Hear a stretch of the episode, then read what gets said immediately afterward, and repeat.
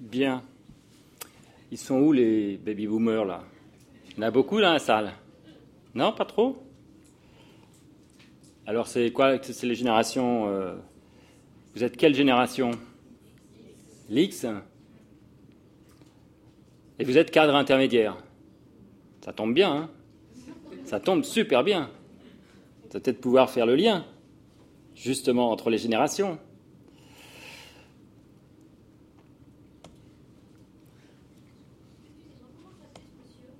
Carole Alain.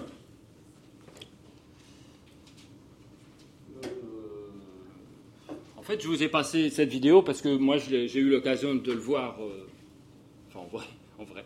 Mais vous pouvez récupérer euh, Carole Alain, c'est euh, Carole sans E et Alain avec deux L. Mais vous allez voir, j'ai fait une petite note là-dessus. Vous pouvez sur Internet aller le retrouver. Et ce qui m'a intéressé, c'est euh, d'une manière un peu décalée, évidemment, euh, il parle euh, à des managers d'entreprise, mais je trouve que c'est peut-être pas mal aussi dans le secteur de s'interroger sur cette question-là, qui est peut-être un impensé. Pardon. Je dis, ce décalage, ce choc des générations me semble aussi un impensé peut-être dans votre secteur. Sauf quand de temps en temps il y a euh, un ancien grisonnant qui vient dire que les nouvelles générations ne sont pas très engagées. Hein?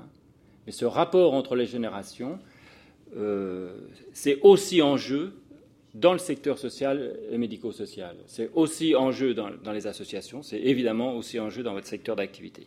Donc c'est pour ça que je voulais vous passer cette euh, petite euh, vidéo euh, en introduction. Alors, donc il se trouve que moi je suis... il me semble que je fais autorité puisque j'étais invité, si j'ai bien compris. Hein, si j'ai bien compris. Alors, la légitimité, euh, euh, ma légitimité à être là, elle est issue de travaux que j'ai pu faire euh, dans, sur votre secteur professionnel. Alors, il se trouve que, mais aussi l'expérience que j'ai de ce secteur professionnel. Pour résumer, pour dire les choses très rapidement, peut-être j'y reviendrai sur certains aspects. J'ai terminé ma carrière dans un centre de formation euh, en, créant un centre de recherche et d'études euh, en action sociale dans un centre de formation qui s'appelle ETSUP à, Paris. Euh, ça, c'était à partir de 2003. J'ai terminé dix ans après.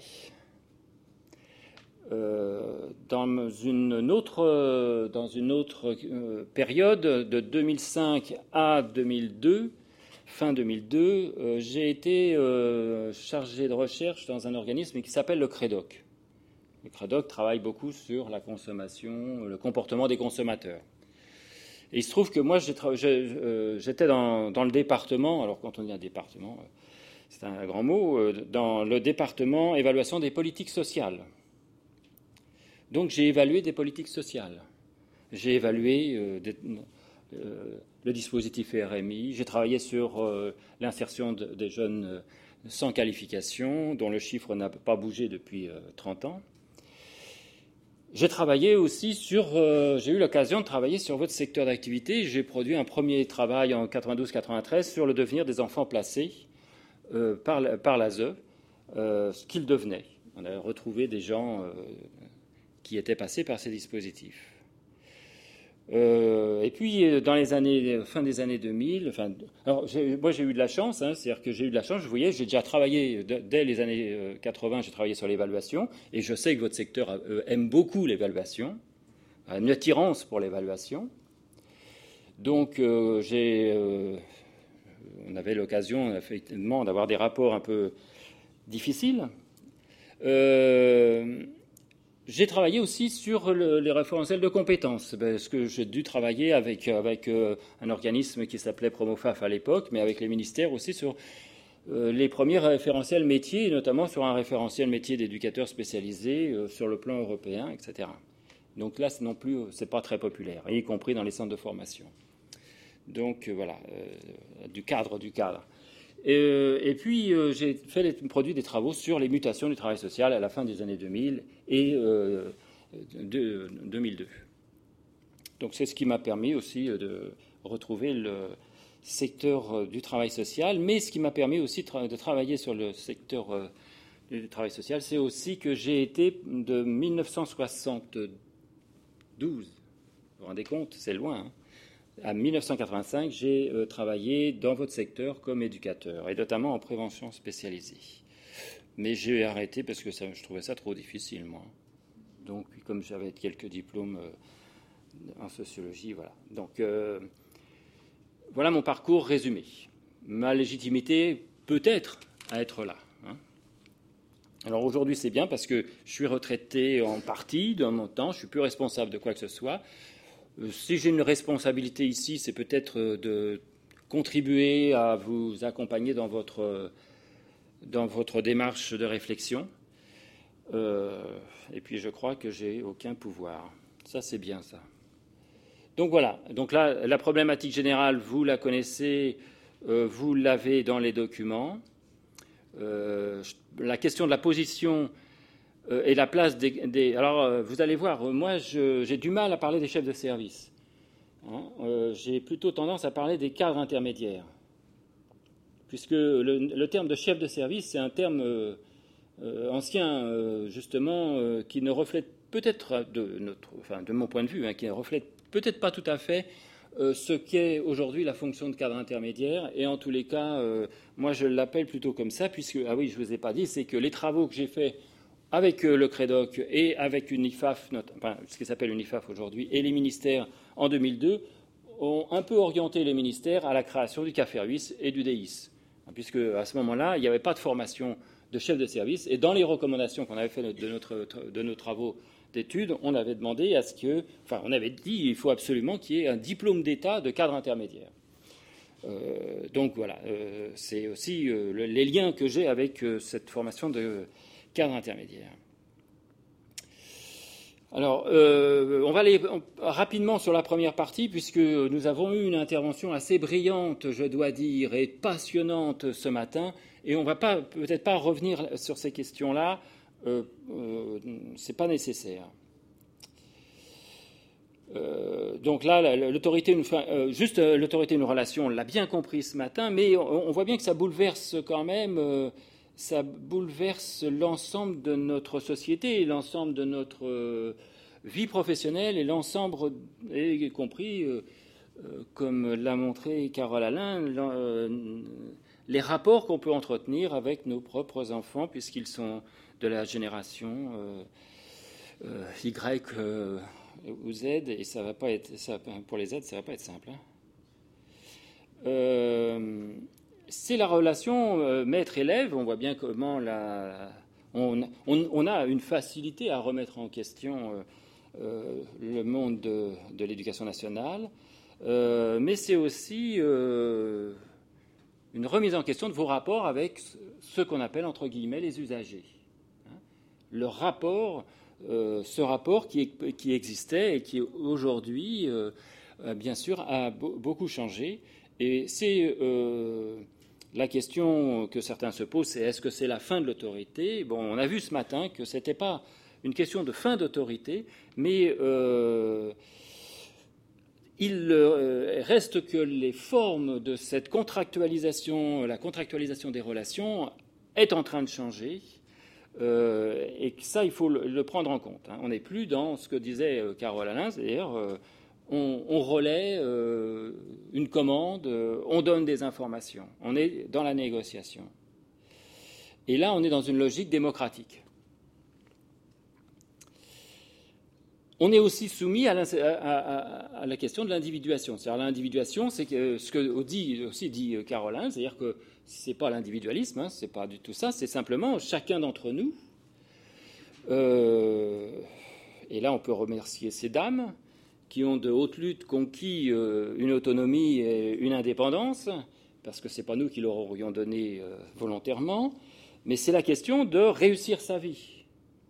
Hein Donc réussir sa vie, c'est chacun se pose cette question-là à un moment donné. Et donc aujourd'hui, on, voit bien comment chacun veut, y compris au prix de sacrifices, réussir son existence, euh, faire des choix qui lui sont propres. Euh, ça, c'est le. Donc, Carole Alain, hein, vous l'avez là-bas, son nom, donc euh, je vais pas, on ne va pas s'attarder là. alors, dans le monde de l'entreprise, cette question de l'autorité, on, va la, on va la voir évidemment dans l'organigramme, et, vous voyez bien que quand vous, vous faites votre, vos rapport d'activité, euh, il faut absolument mettre un organigramme pour savoir qui est qui et euh, où, sont les uns et les autres, à quel poste sont les uns et les autres. Mais ceci ne dit pas, ne dit pas en quoi les gens sont légitimes à leur poste, en quoi ils, sont, euh, ils font autorité. Et c'est la question de ce que certains appellent le sociogramme. C'est ce qu'a dit donc euh, M. Damien ce matin, c'est-à-dire que ce qu'il faut, là il faut, il faut être clair, c'est que la légitimité et l'autorité, elle peut vous être donnée d'en haut. C'est pas pour ça que vous, vous ferez autorité. Hein? C'est pas pour ça que vous, vous serez légitime au poste que vous occuperez. Comme il l'a dit ce matin, c'est à l'épreuve de l'exercice de cette fonction qu'on verra si vous faites autorité et si vous êtes légitime à ce poste-là. Donc le défi de l'autorité, euh, là, euh, évidemment, euh, on en a reparlé à Alain, c'est la question aussi du style. Ça veut dire que ça interroge, ça va au-delà, et bien sûr, on le reverra, au-delà de la question du diplôme, au-delà de la question de votre position dans l'organigramme, c'est vous qui êtes interpellé en tant que personne la manière dont vous agissez, dont vous vous, conduisez dans le système euh, lié à l'organisation.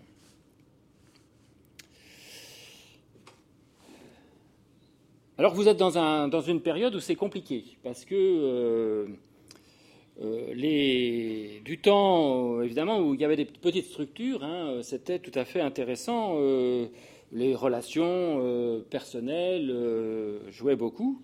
Mais on voit bien qu'aujourd'hui, on est dans des logiques de regroupement, dans, des logiques de réponse à des appels à projets, euh, et donc qui occasionnent des, euh, stratégies dans, vos associations, dans vos, services. Euh, et la tendance est plutôt au développement de, de gros employeurs. Et ça, ça change tout le système de relations, évidemment, à l'intérieur de ces grandes entreprises. Hein. Euh, donc, euh, euh, vous voyez que l'expansion considère que les associations, aujourd'hui, à partir d'une certaine taille, sont, des, modes doivent adopter des modes d'organisation et de gestion comparés aux entreprises. Donc l'autorité n'est plus ce qu'elle était, en tous les cas, ce n'est pas la fin de l'autorité, c'est plutôt le déclin de nouvelles formes. C'est-à-dire qu'il faut réinventer des nouvelles formes d'autorité, des nouvelles formes de légitimité. Et c'est le travail que vous allez, vous, en tant que cadre, avec euh, évidemment les cadres dirigeants, euh, vous devez contribuer à inventer ces nouvelles euh, formes de, management.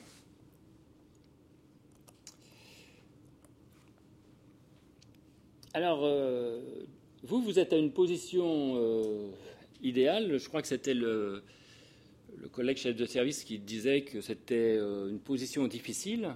C'est certainement une position très difficile. Euh, puisque vous êtes intermédiaire. Et c'est pour ça que je tiens à, ce terme-là, et on, va voir un peu pourquoi. C'est-à-dire que c'est vous qui avez à faire le lien, qui a fait avoir ce travail d'interprétariat euh, de la logique euh, institutionnelle, de la logique organisationnelle et de la logique professionnelle. Vous êtes à l'interface de de la direction et des équipes.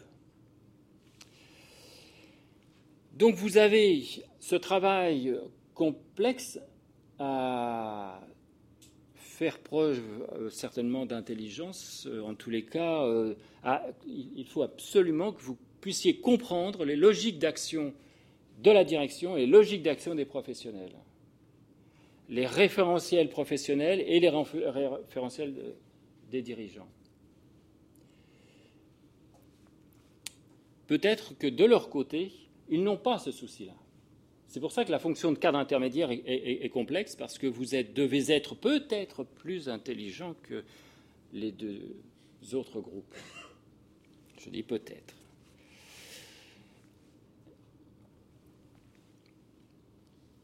Alors, euh, donc, on a une majorité de cadres, si j'ai bien compris, les autres sont des directeurs. Il est évident que, euh, pour la plupart d'entre vous, euh, vous avez choisi, des fois on ne choisit pas, hein. on est sollicité, on hésite, on y va, on n'y va pas. Mais là, la plupart d'entre vous avez choisi d'être cadre. C'est-à-dire que cadre, c'est aussi, une, c'est, aussi une position sociale. C'est une aspiration. Certains ont attendu, peut-être pas 25 ans, hein, mais beaucoup de temps. C'est-à-dire qu'on n'est on n'est pas cadre uniquement dans son association, dans son service, on est aussi cadre dans la vie. Hein. C'est-à-dire que si vous sortez votre carte professionnelle, ça fait quand même bien quand vous êtes avec des amis euh, dans votre salon, vous sortez votre carte professionnelle, ça fait bien de distribuer des cartes pour dire vous êtes chef de service. alors quand vous serez directeur, directrice, alors là, ça sera très bien. Vous serez arrivé. Et directeur général, je n'en parle pas. C'est-à-dire qu'on ne peut pas considérer uniquement la fonction de cadre uniquement dans son microcosme. Hein. C'est l'aspiration qu'on a à être cadre. Elle est liée aussi à une aspiration à occuper une position dans la société, à avoir une reconnaissance, une position dans la société.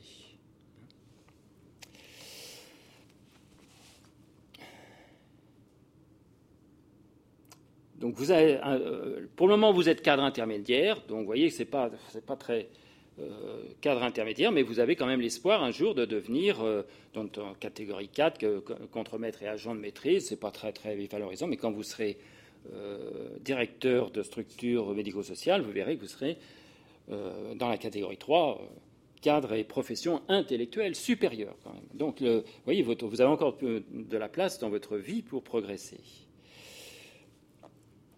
Donc ça, c'est un, élément important parce qu'il faut le dire quand même. Hein. On n'est pas cadre par hasard. Et c'est bien sûr lié à la, question de, l'autorité, du pouvoir et de la légitimité qu'on cherche à avoir. Alors, évidemment, vous êtes dans un secteur où ces choses-là se parlent de manière récente on n'est pas dans le modèle. Euh, vous voyez, quand j'ai commencé, moi je me suis retrouvé. Moi je, suis quelqu'un qui habite euh, la région parisienne. Été, euh, j'habite et puis j'ai été. je suis né en région parisienne, voilà. Et puis un, jour en 72, je faisais une colo. Il y a un type qui vient me voir, il me dit Je vous ai vu avec les gamins, là, je suis directeur d'un IMP. Alors, comme j'étais un peu engagé dans des histoires de pédagogie avec les CMA, les centres d'entraînement méthode d'éducation active, je, voilà que puis qu'à l'époque, euh, c'est une époque où on pouvait faire euh, errer dans sa vie, euh, aller faire des expériences. Donc, je, suis parti dans un IMP dans, en Eure-et-Loire.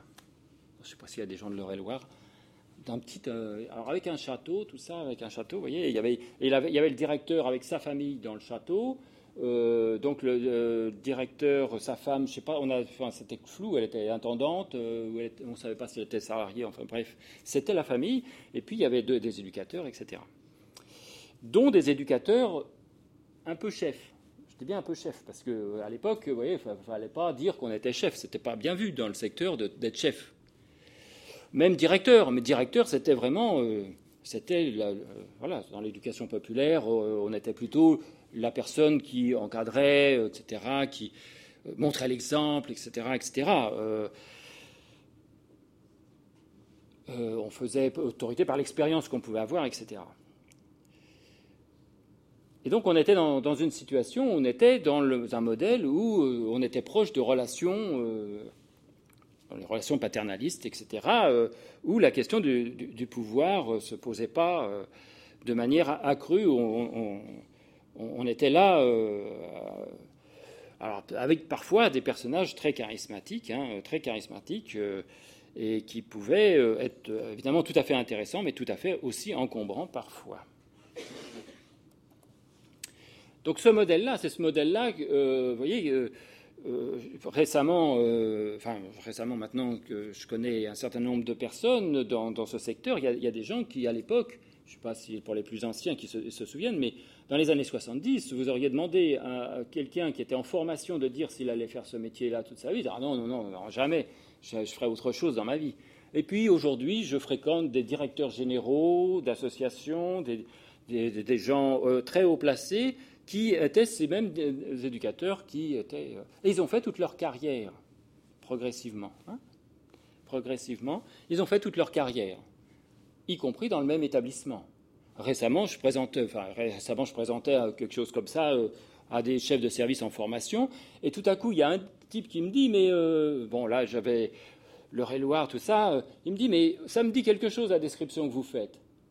Eh ben, le directeur de, de l'IMP, il était un, des éducateurs qui était rentré dans cette IMP en 72. C'est-à-dire qu'il a fait toute sa carrière. Parce que ce qu'il y a bien en province, euh, notamment, hein, c'est que euh, dans le village, il y a l'IMP, et, euh, bah, dans l'IMP, il y a le village.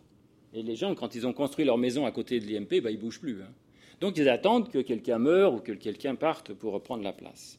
Donc ça, c'est ce modèle-là aussi que donc Carole Alain parle évidemment ce qui a changé, euh, évidemment, euh, dans les années, à la fin des années, dans les années 90, c'est qu'on a vu évoluer cette fonction de chef de service, et parce qu'on a vu évoluer les organisations. Euh, et notamment, pas tellement par l'intérieur du secteur, mais surtout par l'extérieur du secteur, notamment ce que vous connaissez bien maintenant, c'est-à-dire la question du territoire, la question du travail en partenariat, du travail en réseau. Euh, la question de la transversalité. Hein. Alors, le constat qu'on avait pu faire au début des années 2000, bien sûr, c'est que les chefs de service n'étaient pas formés.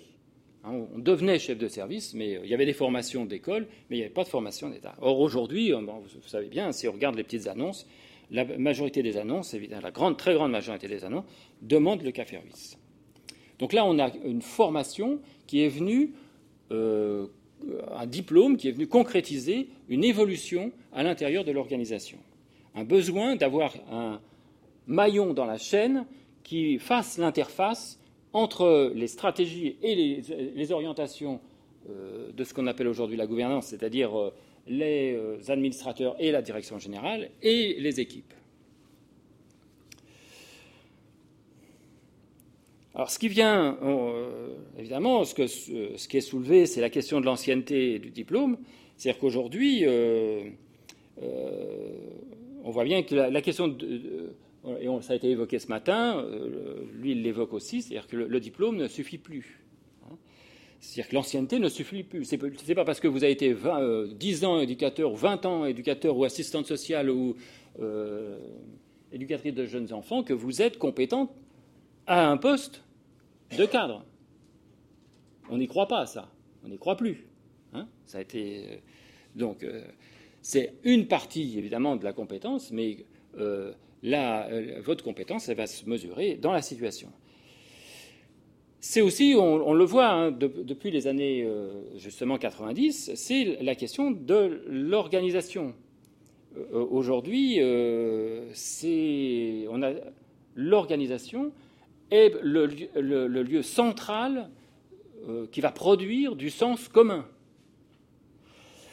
Euh, auparavant, c'était la logique professionnelle, c'est-à-dire que c'était les professionnels eux-mêmes qui définissaient, en bon an, mal an, avec des tensions, des conflits, mais en gros, c'est eux qui organisaient le travail, les pratiques professionnelles, décidaient un peu des pratiques, etc.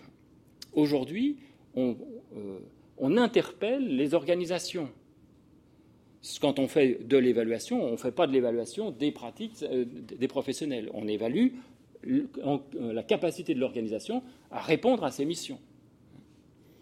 donc, on, voit bien comment le, professionnel, finalement, perd de, sa, de son aura euh, qu'il avait pu avoir dans les années précédentes euh, parce qu'il appartient à un système, à une organisation, et qu'il a à, travailler dans cette organisation, à, intégrer les, valeurs de cette organisation.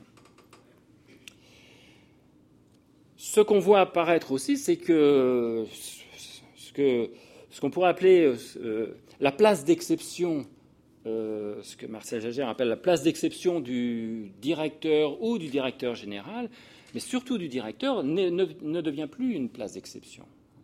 C'est-à-dire que euh, dans les cadres intermédiaires aujourd'hui, on pourrait rentrer euh, dans un phénomène descendant des directeurs. C'est-à-dire que vous avez des directeurs qui ont passé 25 ans de leur vie à attendre ce poste pour avoir ce pouvoir et cette autorité-là, mais surtout le pouvoir, et qui se retrouvent directeurs N-1 par rapport à une direction générale.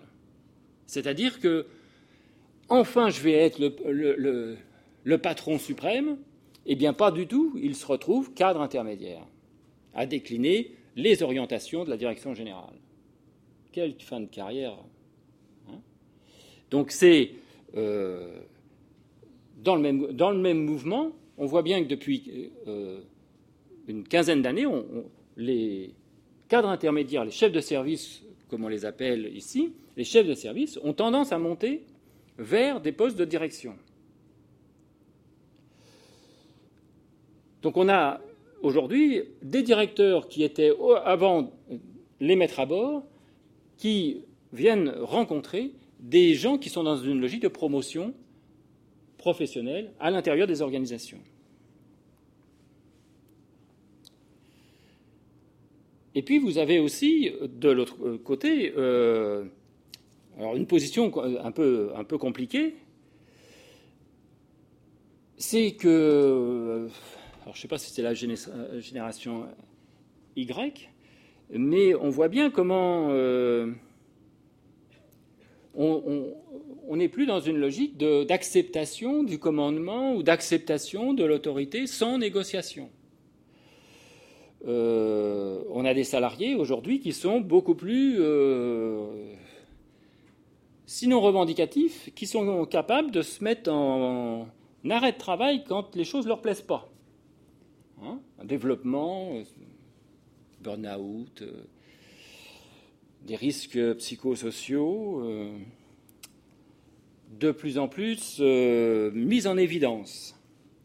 On accepte de moins en moins finalement d'avoir des, conditions de travail qui ne nous conviennent pas. Donc, par euh, ce qui s'est développé donc, dans ces 15 dernières années, c'est ce qu'on évoquait déjà dans les années 90, mais qui s'est largement développé, c'est le modèle entrepreneurial. C'est le modèle aussi de la compétence. Hein. Il y a une, euh, je ne sais pas si vous vous souvenez pour certains, euh, c'est un, tout un mouvement, c'était euh, c'est la qualification qu'il nous faut, portée par Chauvière, Latsous et, autres personnes, s'opposant à cette logique de la compétence qui venait du, monde de l'entreprise, etc. Mais vous savez bien, comme vous savez bien qu'il est absolument insupportable d'avoir des gens qui sont qualifiés, qui sont diplômés, qui se touchent un salaire euh, raisonnable, voire euh, et qui ne font rien, qui euh, voilà, qui ne travaillent très peu. C'est assez désagréable, n'est-ce pas? La compétence, comme c'est une compétence qui se mesure en situation, hein, face à une situation professionnelle, et c'est cette logique-là qui est aujourd'hui à l'œuvre euh, euh, dans, le management et dans la gestion des ressources humaines. De quelles compétences on a besoin De quelles compétences on a besoin aujourd'hui? Ce n'est pas tellement le diplôme, c'est la compétence dont on a besoin. Ce qui ne veut pas dire qu'il n'y a pas un lien. Moi, je n'oppose pas du tout la qualification et la compétence. Euh, la, qualification est, complètement intégrée. L'ancienneté, elle est intégrée dans la compétence. Il n'y a pas de compétence sans ancienneté, euh, sans une certaine ancienneté, sans, des diplômes, sans une formation, ça c'est évident. Donc on a aussi euh, dans les, dans, les années 2000, donc un, encadrement méthodologique qui se met en place. on pourrait dire une rationalisation à travers la méthodologie de projet, à travers l'évaluation. Euh, euh, et là, euh, des méthodologies qui ne sont pas du tout à l'œuvre dans le secteur, qui sont totalement nouvelles dans le secteur, en termes de méthode, d'objectivation de ce qui se fait, de ce qui se pratique.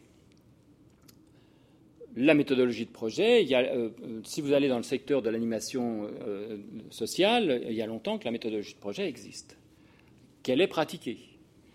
Mais le secteur euh, du travail social a été très réfractaire à cette méthodologie de projet. Je ne vous parle pas de l'évaluation, puisque y compris les centres de formation et les formateurs ont, été très opposés à l'approche de l'évaluation. L'autre dimension, c'est qu'aujourd'hui, on parle de transversalité, de coopération, de coordination, alors qu'on est dans un secteur très cloisonné. Hein?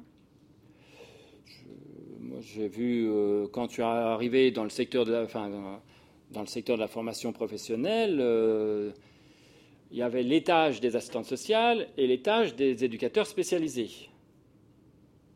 À aucun moment ça se rencontrait, y compris, y compris les, équipes de, formateurs. Ce qui est assez paradoxal dans un, dans un, moment où, dans les référentiels de compétences, on parlait du, euh, travail en réseau et en partenariat. Sauf que dans les centres de formation, euh, le cloisonnement, il était garanti. Donc ça aussi, ça vient bouleverser. Hein. Donc, euh, en interne, euh, on a ce mouvement-là. En externe, on a ce que je viens de dire sur le travail en, réseau, euh, les groupements de coopération, etc. Euh, donc on se rend compte que les lieux de pouvoir et de décision échappent aujourd'hui au secteur associatif notamment, mais pas seulement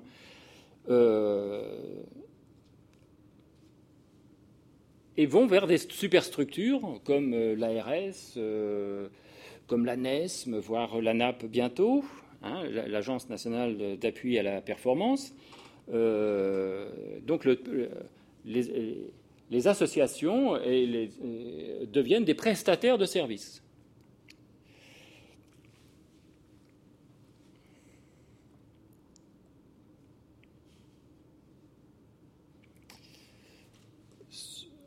Le déplacement qu'il y a eu, c'était euh, le siège de la compétence, c'était le professionnel. Euh, dans les années 70, 80, quand vous étiez éducateur euh, en prévention spécialisée comme en prévention spécialisée comme je l'ai été, vous, étiez dans une association, vous ne rendiez pas compte de votre activité les pauvres administrateurs, il fallait qu'ils nous fassent confiance. On était diplômés, euh, ça suffisait. Euh, aujourd'hui, euh, ce que la question des appels à projets, ce qu'elle met en valeur, c'est la compétence de l'organisation à répondre aux attentes et à la commande. Ce n'est pas les individus, c'est l'organisation.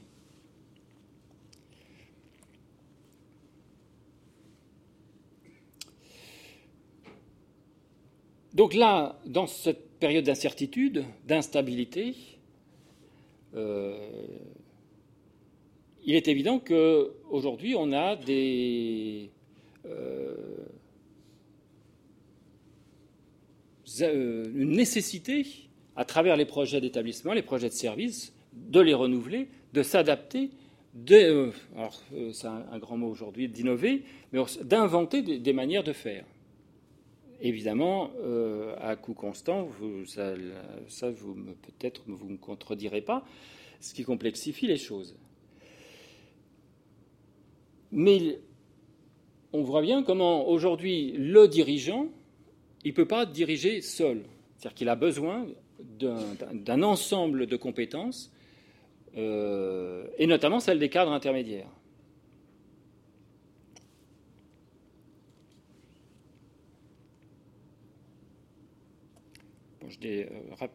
Voilà. Ce qui fait autorité aujourd'hui, hein, alors ça c'est donc quelqu'un qui s'appelle Jacques Riffaut, qui, c'est vraiment aujourd'hui on, on assiste à l'autorité du projet. Dans, vos, dans les organisations, c'est le projet qui fait sens.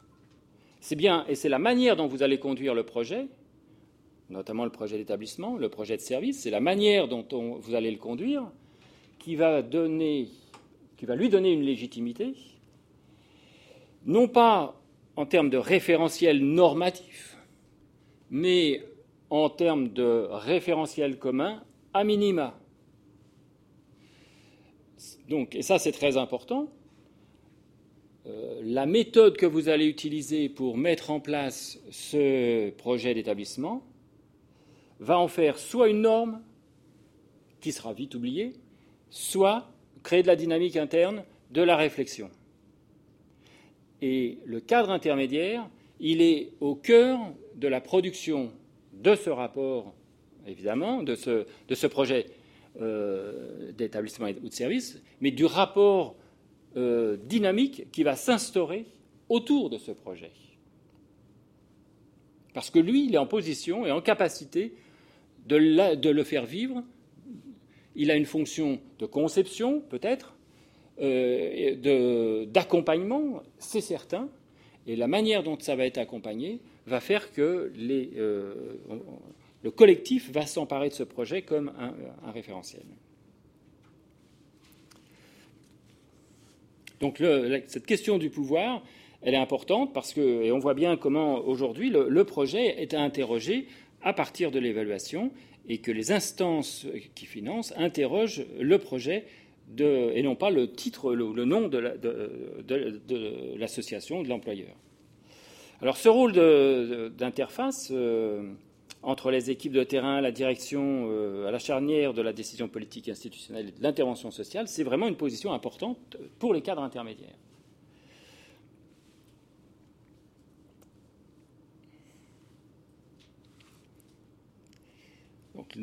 Des pivots discrets de la vie des établissements, les cadres intermédiaires sont désormais sur le devant de la scène avec un accroissement des responsabilités. Euh, alors, accroissement des responsabilités, justement parce que vous avez à faire vivre ce projet, c'est-à-dire euh, le cœur central de l'organisation. Vous avez contribué à sa production, vous avez contribué à engager une dynamique, mais vous, êtes aussi en responsabilité de le faire vivre.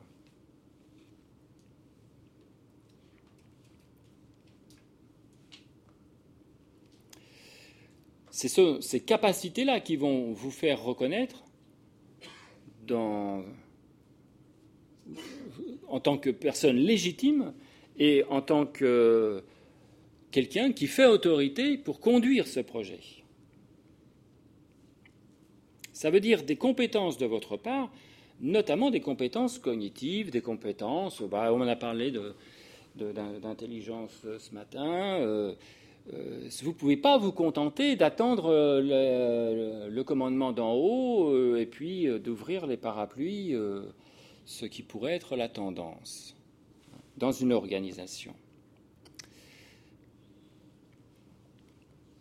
Alors il y a évidemment, donc là moi, il y a quelques, j'ai participé dans la préparation des États généraux à une commission du, du, Conseil supérieur du travail social sur la place des usagers et la participation des usagers, euh, donc il y a eu un rapport écrit là-dessus. Euh, il est évident que là, ce qu'on appelle les usagers, hein, entre guillemets, euh, viennent interférer dans cette logique-là, c'est-à-dire que viennent aussi interférer et interpeller l'autorité et la légitimité des professionnels à agir d'une certaine manière vis-à-vis d'eux, et donc à interroger la légitimité et l'autorité de l'organisation à les traiter de, telle manière ou agir avec eux. C'est pas qu'auparavant euh, on ne leur demandait pas leur avis, mais c'était un avis. Aujourd'hui, ils sont euh, partie prenante de l'élaboration de euh, leur accompagnement, de leur accueil. Donc vous êtes plus que d'autres au cœur de la complexité. Hein. des interactions de ces différents acteurs autour de vous. Et vous êtes contraint donc à la réflexivité et à l'engagement, c'est-à-dire à l'engagement à la défense du projet. Il va être très difficile d'être cadre intermédiaire si vous n'êtes pas en accord avec le, projet euh, de euh, votre établissement, de votre euh, organisation. Il va être très difficile pour l'organisation si elle a des cadres intermédiaires qui ne soutiennent pas ce projet. Donc, pour euh, construire votre légitimité, hein, c'est euh, aussi cet enjeu-là. C'est, euh, on, l'a compris ce matin, c'est-à-dire que ça se construit. C'est pas une donnée. Il hein. faut, le répéter. c'est une manière de faire. C'est la manière dont vous allez habiter la fonction. mais c'est, vous voyez que la manière d'habiter la fonction, c'est aussi un peu comme on est dans la vie. Hein. Si vous n'avez pas le sens de l'humour dans la vie, ça va être difficile de l'acquérir dans l'organisation. Parfois, le, sens de l'humour, ça aide. Des fois, on a, des traits de caractère qui ne sont pas faciles pour euh, être cadre intermédiaire, pour être dans la négociation. Hein.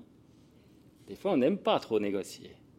C'est pour ça que moi, j'ai toujours eu un, un, statut de travailleur indépendant, vous voyez. C'est que j'ai remarqué que quand j'étais tout seul, j'avais souvent raison. Et quand je, travaillais en équipe, euh, il y avait toujours des gens pour me contredire. Ou pour dire euh, non, c'est pas tout à fait ça. Donc euh, voilà, c'est pénible. Travail en équipe, super. Mais qu'est-ce que c'est emmerdant hein? Ça paraît évidemment, tout le monde veut travailler en équipe. Hein moi, je préfère travailler en équipe avec des gens qui sont d'accord avec moi. C'est compliqué. Donc voilà, être, cadre, c'est euh, évidemment euh, aussi, euh, on, l'a compris, hein, c'est un rôle d'expertise. Et, vous êtes, vous êtes le, réceptacle de, la complexité, hein, qui vous vient des professionnels, qui vous vient des usagers, qui vous vient de la direction, qui vous vient de l'extérieur, des partenaires, etc n'est pas simplement un rôle de relais. C'est vraiment, vous êtes au, cœur de l'analyse, de, la compréhension des enjeux pour l'organisation.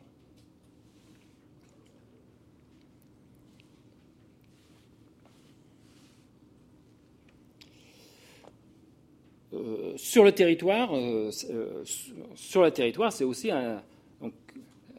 je vous renvoie à quelqu'un que peut-être vous avez entendu parler, qui s'appelle Guy Le Beauterf, qui a, euh, moi me semble-t-il, tout à fait euh, de manière intéressante, montré que distingue le pouvoir coopérer. Pouvoir coopérer, ça veut dire que vous êtes dans une organisation qui est d'accord pour coopérer, qui se prête à la coopération, qui met tout en œuvre pour la coopération.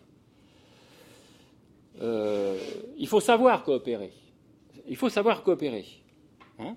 C'est-à-dire que Bien sûr, on peut, euh, il faut mettre en place euh, des instances, il faut mettre en place des outils, etc. Hein. ça ne se fait pas comme ça, la coopération. Et puis, ce qu'il dit, c'est qu'il faut vouloir coopérer. Hein. Et ça, ce n'est pas garanti. Je ne sais pas vous, mais moi, pas forcément. Ça dépend des interlocuteurs. Il y a des gens on n'a pas envie de coopérer.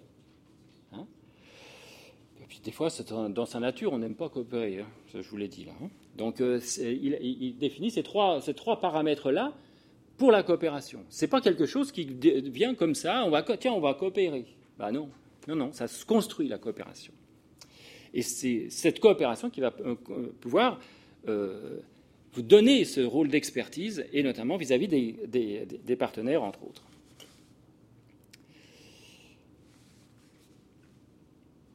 Alors, ce qui est compliqué, euh, c'est ce qui est compliqué, c'est aussi les. Alors, euh, évidemment, on va en parler certainement, mais c'est la question de la délégation.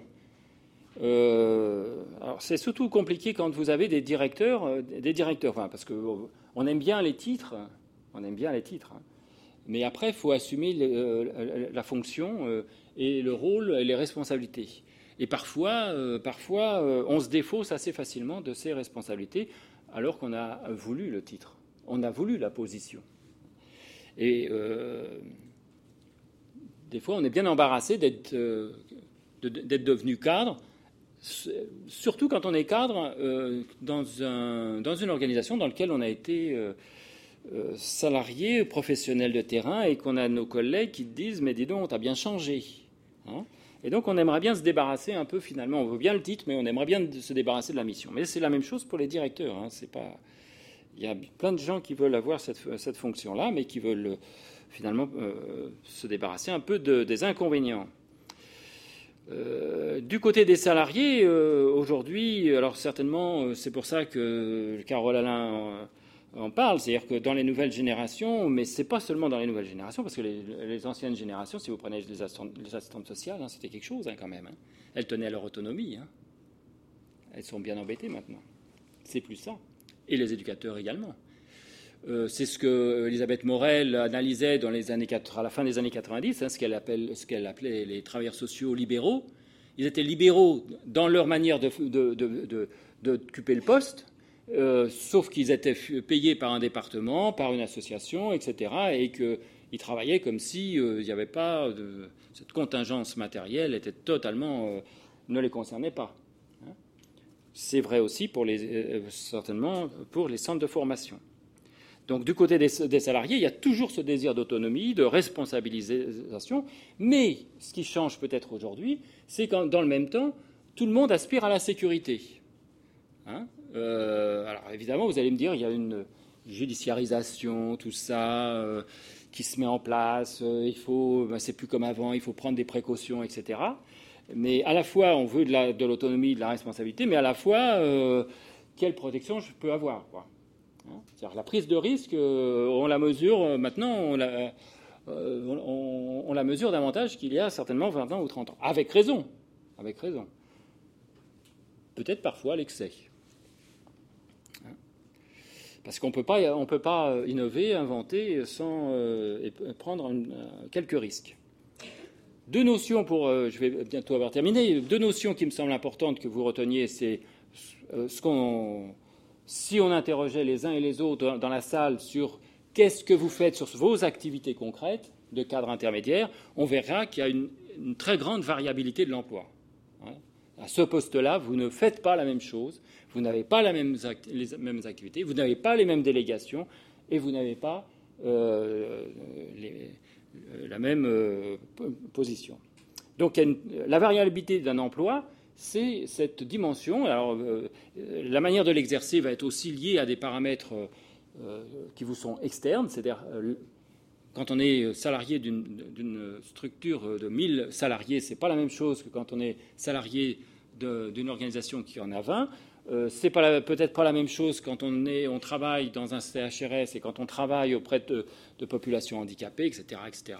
Il y a donc la variabilité de l'emploi, c'est ce qu'il vous est extérieur. Hein. C'est-à-dire que vous prenez un poste, alors réfléchissez, parce que vous prenez un poste, et, et ce poste-là, il est déjà dans un cadre que vous ne pourrez pas bouger. L'autre dimension, c'est ce qu'on appelle l'élasticité de l'emploi. Et ça, l'élasticité de l'emploi, c'est le salarié qui l'incarne. C'est comment vous habitez l'emploi. Et chaque personne ici, si on, lui donnait le même poste sans la notion de variabilité, le poste identique, ne l'habiterait pas de la même manière. Et ça, c'est lié à des convictions, à votre manière d'être en tant qu'individu, etc. Donc, quand vous avez à gérer des gens, euh, vous avez à tenir compte aussi du fait que euh, ah ben, la personne, on a embauché quelqu'un, et ben cette personne-là, elle ne va pas occuper le poste de la même manière que la personne qui la précédait.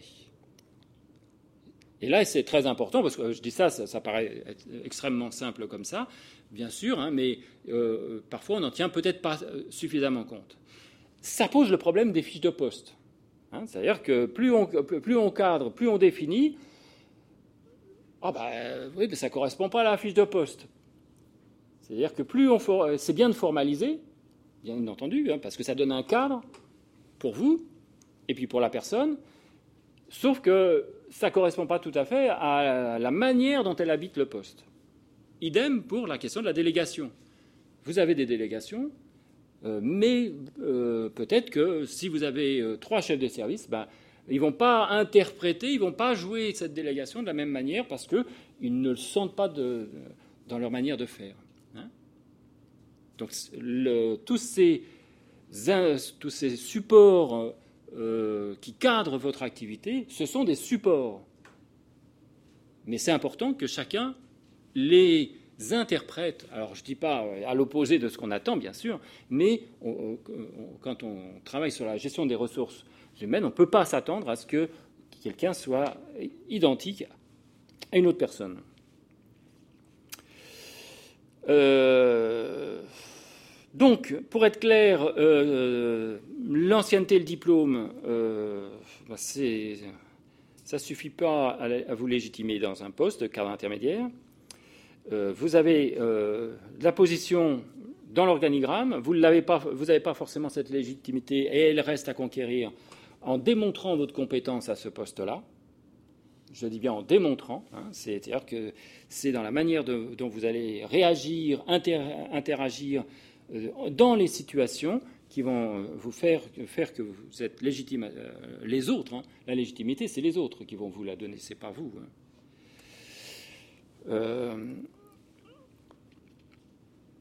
pardon. alors, euh, moi, ce qui me surprend, ce qui me surprend dans votre secteur professionnel, c'est ce, processus d'allongement de la ligne hiérarchique. Dans les années 70-80, euh, il y a un rapport, par exemple, des conseillers généraux, euh, des présidents de conseils généraux en 93, donc ça fait dix ans, enfin il y a la décentralisation, et ils découvrent les travailleurs sociaux. Enfin, je dis découvre. Euh, disons, ils découvrent la gestion des, travailleurs sociaux. Et ils s'aperçoivent que les travailleurs sociaux ont une profonde allergie à, toute autorité. Hein, euh, la hiérarchie, euh, ils s'en méfient, et justement, ils leur conseillent, enfin, ils, la légitimité de la hiérarchie, souvent, n'est pas, acquise. Hein. Donc, c'est un secteur qui est très allergique à la hiérarchie. Or, aujourd'hui, on est en train de construire des organisations avec des lignes hiérarchiques qui s'allongent. Alors que dans le monde de l'entreprise ou d'autres services du secteur marchand, on est en train de réduire les, lignes hiérarchiques. Hein. C'est-à-dire, on travaille avec un chef de projet et on travaille avec des gens qui ont des postes, des responsabilités autour du projet, mais euh, le plus horizontal possible. Ce qui est absolument, ce que je trouve absolument extraordinaire, c'est que vous êtes, enfin je dis vous, c'est pas de votre faute, vous, enfin quoi qu'un petit peu quand même, hein, euh, c'est qu'on est en train de réinventer des lignes hiérarchique de type bureaucratique. Un exemple. Un exemple, on fait monter, depuis dix ans, on fait monter les cafés ruisiens sur des postes de direction, adjoint direction, etc. C'est sûr, c'est un moyen euh, pour le directeur de travailler en équipe, de ne plus être tout seul. Hein, de, voilà, dire euh, j'ai du soutien.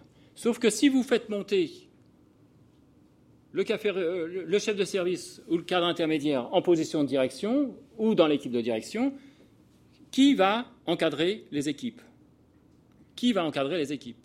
Qui va être à proximité des équipes? Comme disait Alain, qui va être euh, à proximité des équipes? Qui va pouvoir les regarder dans les yeux? Il n'y a plus personne. Ah bah tiens, on va créer un poste de coordinateur, coordinatrice, qui va lui s'occuper, sans lui définir bien son rôle sans qu'il y ait une, fonction claire. Et dans cette histoire-là, euh, en termes de gestion des ressources humaines, on se dit, bah, si on met des éducateurs de niveau 3, bientôt 2 peut-être, 3, pour encadrer des niveaux, on peut mettre des niveaux 4 et des niveaux 5 pour s'occuper des personnes, pour être ce que Elisabeth Morel en front office, c'est au contact des personnes. Donc tout le monde est content. l'éducateur ou l'assistante sociale, du coup, elle est sur une position d'observation, d'analyse, d'expertise, regarde comment ça se passe, etc.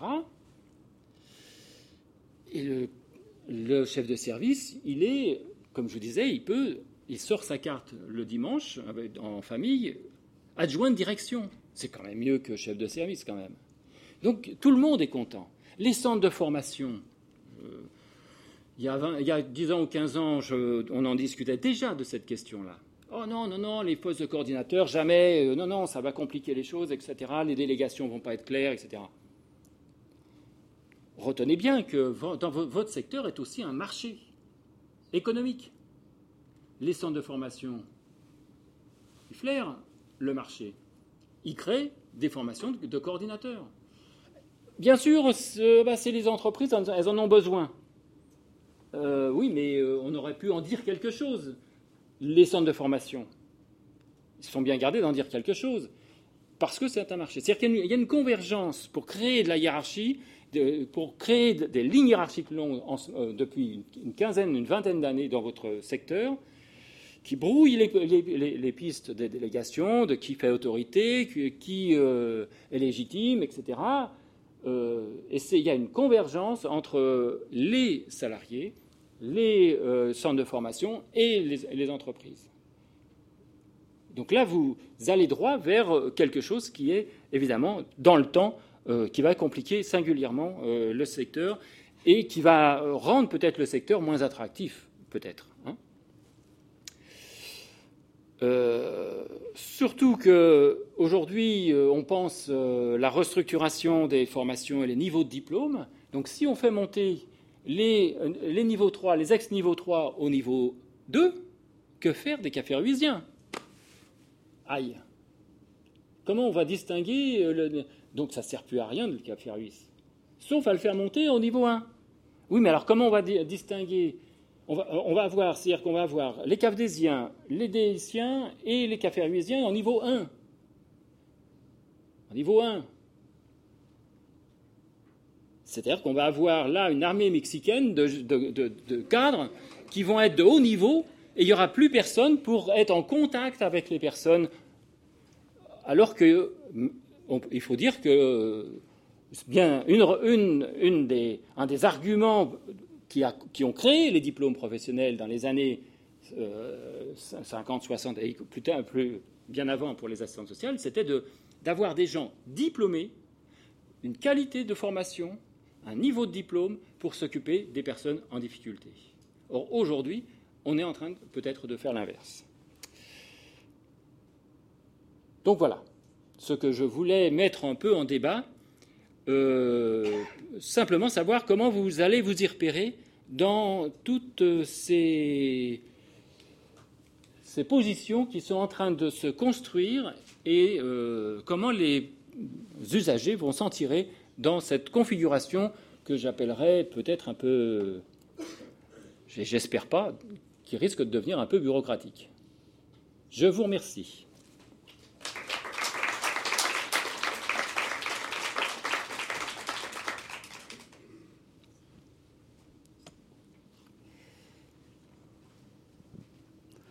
Ben, merci beaucoup Patrick. Euh, on va faire une demi-heure de pause. J'en profite pour vous donner une information. Euh, il y a une radio qui est là, euh, bah voilà, toute la journée et aussi demain, qui est située dans le dans l'espace principal.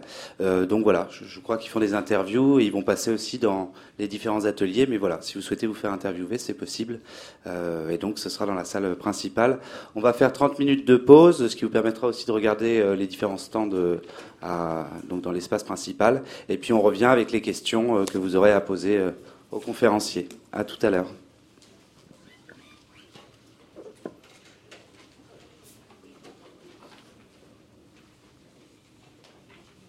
Euh, donc, bah, suite à la conférence de, Patrick Dubéchaud, euh, j'espère, enfin en tout cas on espère que vous avez pu, euh, ça vous a fait un peu réfléchir et puis surtout que vous avez des questions à poser donc à Patrick, à la fois sur le contenu de sa conférence, mais peut-être aussi sur peut-être d'autres questions pour prolonger un peu le, le, on va dire le propos.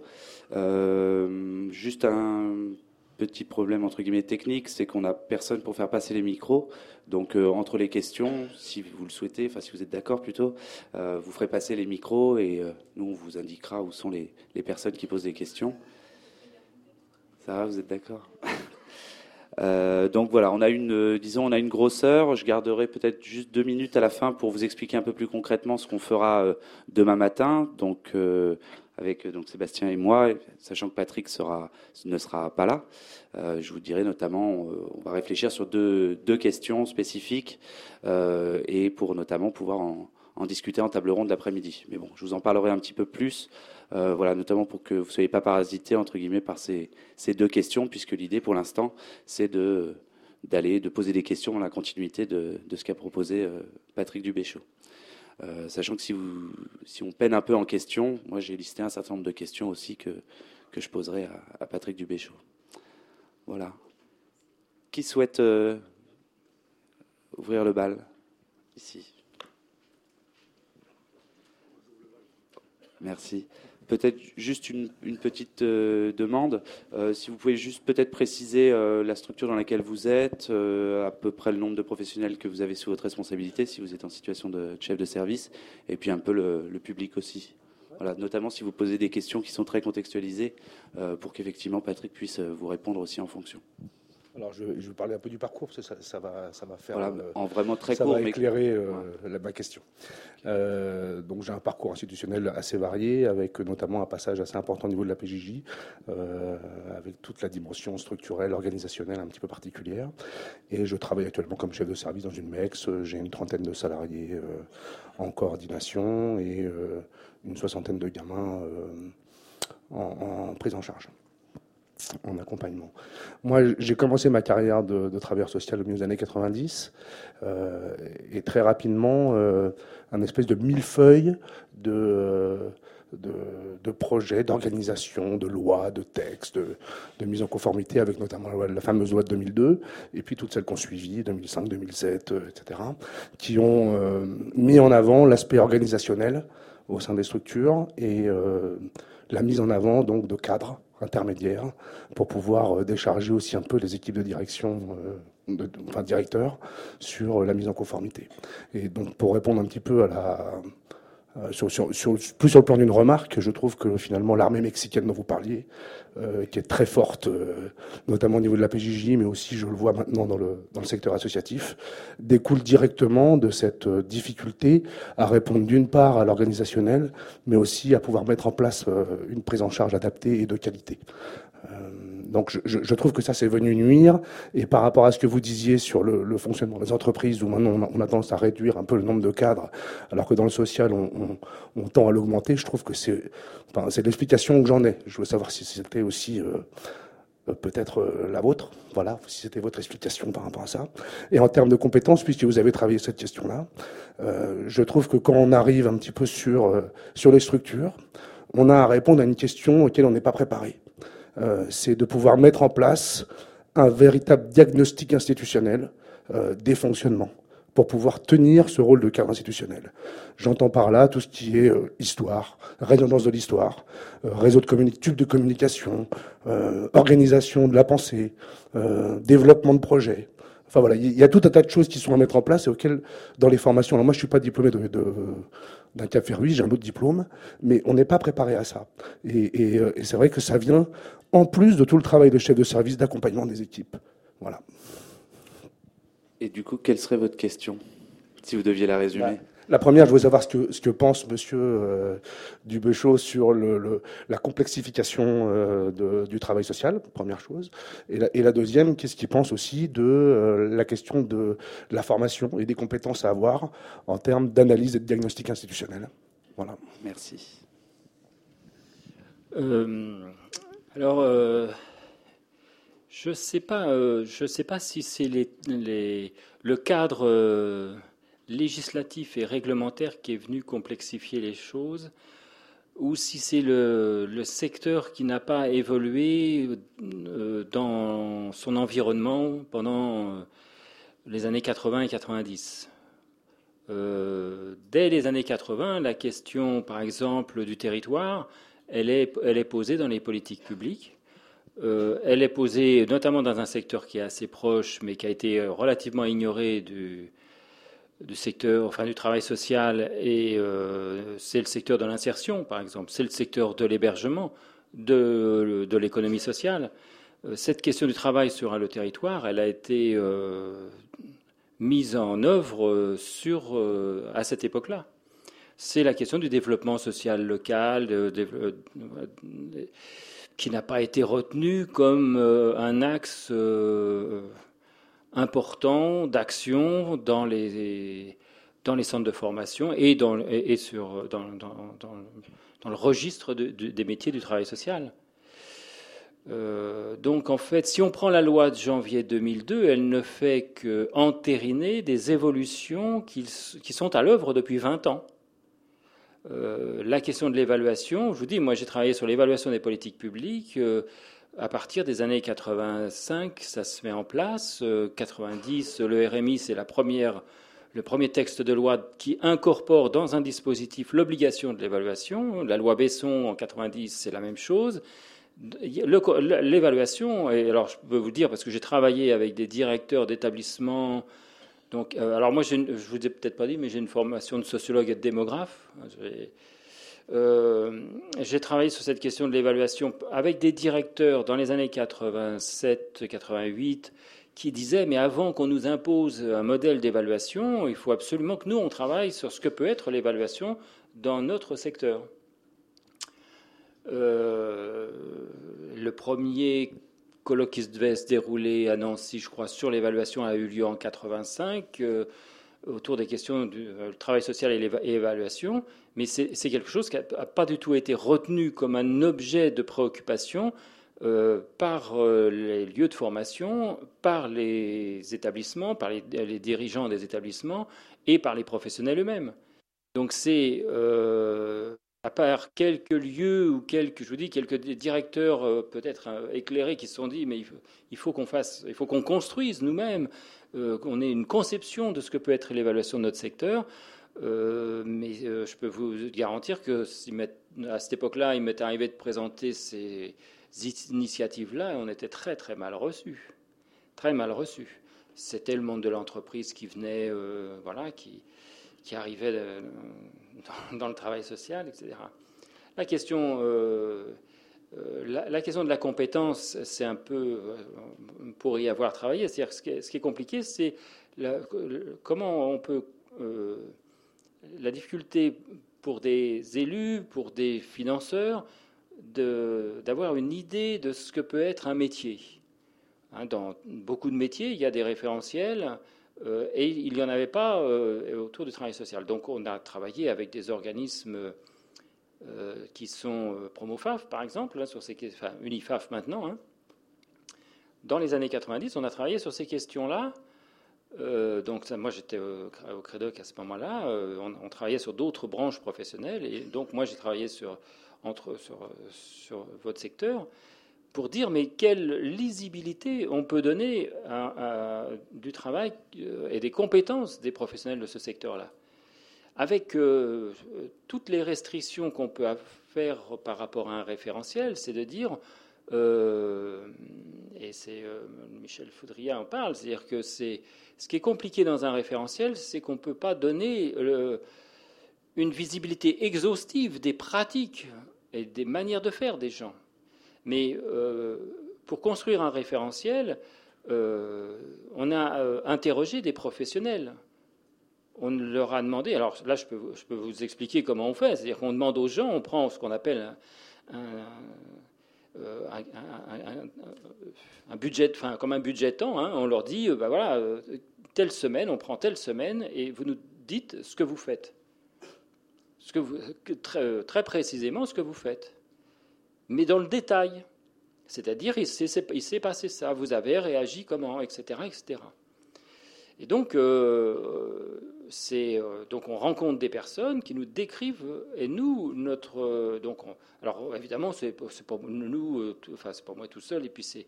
On, avait constitué des groupes de travail, donc des professionnels, des directeurs, etc., pour analyser ce retour qu'on avait sur les pratiques professionnelles. Alors, c'est toujours compliqué un référentiel parce que c'est le principe un peu de la typologie, c'est-à-dire qu'on s'est retrouvé avec mille situations professionnelles. Mais si on, lance ça, mille situations professionnelles, alors on les a sous la main, mais on ne peut pas structurer un processus de formation en disant bah voilà voilà ce que, ce font les gens. Donc comme dans une typologie il va falloir il faut qu'on a il y a un processus de réduction en catégories hein, de, compétences qui s'opère et euh, donc euh, on va euh, définir quatre cinq registres de compétences éclairés par et donc les, les compétences c'est pas on, on, nous, enfin, je dis nous, hein, après, je ne sais pas comment on fait d'autres, mais le principe théoriquement, c'est de partir d'une pratique effective. Hein. Parce que si on part d'une pratique euh, prescrite, il est évident que, comme je l'ai dit, hein, chaque, chaque, personne, et puis ça ne correspond jamais, il n'y a jamais personne qui fait strictement ce qui est prescrit. Même à la chaîne, il a été démontré que les gens ne font pas tout à fait ce qui est attendu. Donc ce qui est, important, c'est de travailler sur euh, le travail effectif, euh, l'activité effective. Et donc, euh, après, on a travaillé avec d'autres professionnels, hein, pas que nous, on n'était pas tout seuls, pour reconstruire ces, référentiels. Pour, nous, pour nous, c'est un, document de base, de référence au sens euh, où c'est un, support qui permet de, construire de la formation. Ce n'est pas, du tout dans une logique normative qu'on a conçu ces référentiels. Le problème que, j'y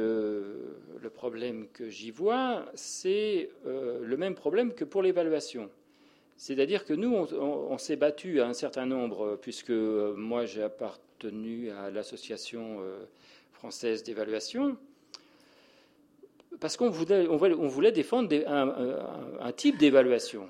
Hein, un type d'évaluation où il y ait débat, euh, négociation, euh, etc. Euh, peut-être, peut-être que vous pourrez parler de l'évaluation externe subie, mais je, trouve qu'aujourd'hui on a des, des, directeurs, alors des directeurs, des directeurs généraux qui mettent en place une évaluation, ce qu'on appelle une évaluation programmatique et normative. C'est-à-dire que l'important, ce n'est pas la manière de faire l'évaluation, de construire la démarche d'évaluation, qui est une construction théoriquement euh, démocratique et dynamique, parce que c'est une mise en réflexion des gens sur ce qu'ils produisent. C'est beaucoup plus facile, évidemment, d'aller choper un, référentiel qui existe, d'aller choper un, euh, un bureau d'études qui va vous faire ça euh, avec le directeur qui va construire euh, le référentiel d'évaluation, etc., etc. économiquement, c'est plus rentable. Ça pose moins de problèmes parce que c'est compliqué quand on travaille. Moi, quand, enfin, il m'arrive de travailler sur l'évaluation, ça veut dire qu'on travaille, on s'engage pour un an, un an et demi de travail, avec des groupes de travail, des groupes de réflexion, etc. Si on n'a pas envie de ça, euh, voilà, il existe des solutions euh, euh, beaucoup plus. pour être en conformité avec la loi de janvier 2002, il y a des solutions beaucoup plus faciles et radicales, économiquement. Et je trouve que le secteur va beaucoup dans ce sens-là. Hein.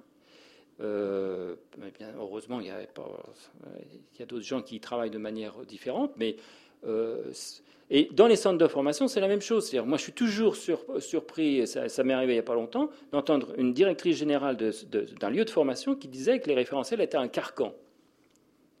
Mais euh, rien n'empêche les gens euh, d'avoir une marche de manœuvre sur ces, référentiels, de, trouver des, euh, d'innover, de, les faire bouger, de, les référentiels, ce pas des choses qui sont conçues pour durer pendant 10 ans, 20 ans ou 30 ans.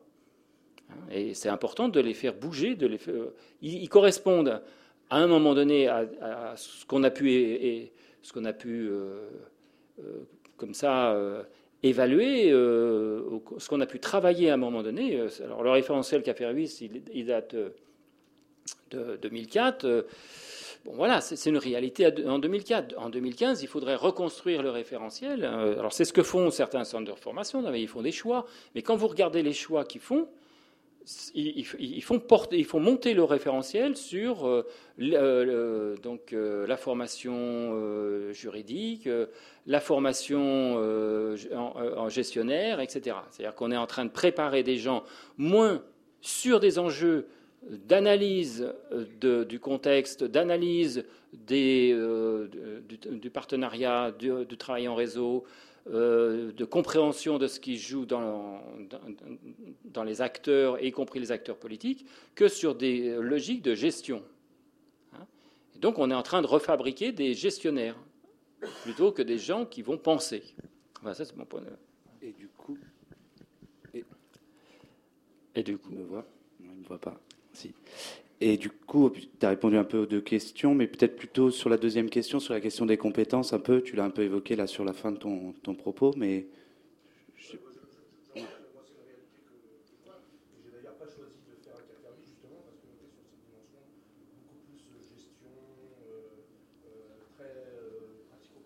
Mmh. Travail, et moins sur la dimension de compréhension oui. Ça répond à ma question. Ce que vient de dire euh, la personne dans la salle, euh, c'est qu'effectivement, vous n'avez pas choisi le café justement pour cette raison, un peu de, une perception un peu normative du, certificat et puis peut-être pas assez réflexive. Je crois que c'est un peu ce que vous, ce que vous avez dit. Euh, peut-être une autre, une autre personne? Si vous pouvez faire, faites passer le micro. Ouais. Ah bah super, merci. Merci beaucoup d'intervenir. Alors allez-y, il y a une question ici. Merci.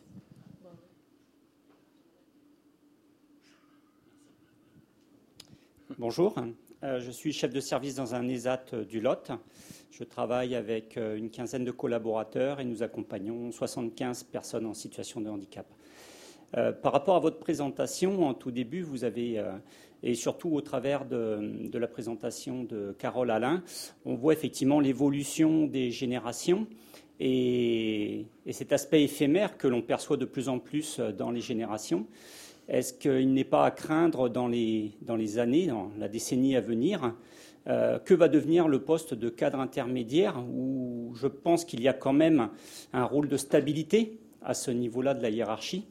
Et est-ce que les générations Y et Z vont avoir un, attrait pour euh, ce poste de cadre intermédiaire, surtout si on continue à tirer vers le haut euh, les, cafés ruisses et, tout? Est-ce qu'on ne va pas se retrouver? On parle aujourd'hui d'une augmentation euh, du nombre de cadres intermédiaires, mais est-ce qu'on ne va pas se retrouver dans quelques années, une décennie ou deux décennies, euh, avec une pénurie, entre guillemets, de, ce, de ces cadres intermédiaires. Est-ce qu'ils auront l'attrait justement pour cette fonction ou est-ce que, que, est-ce qu'il y a des projections déjà qui ont été faites ou, des études?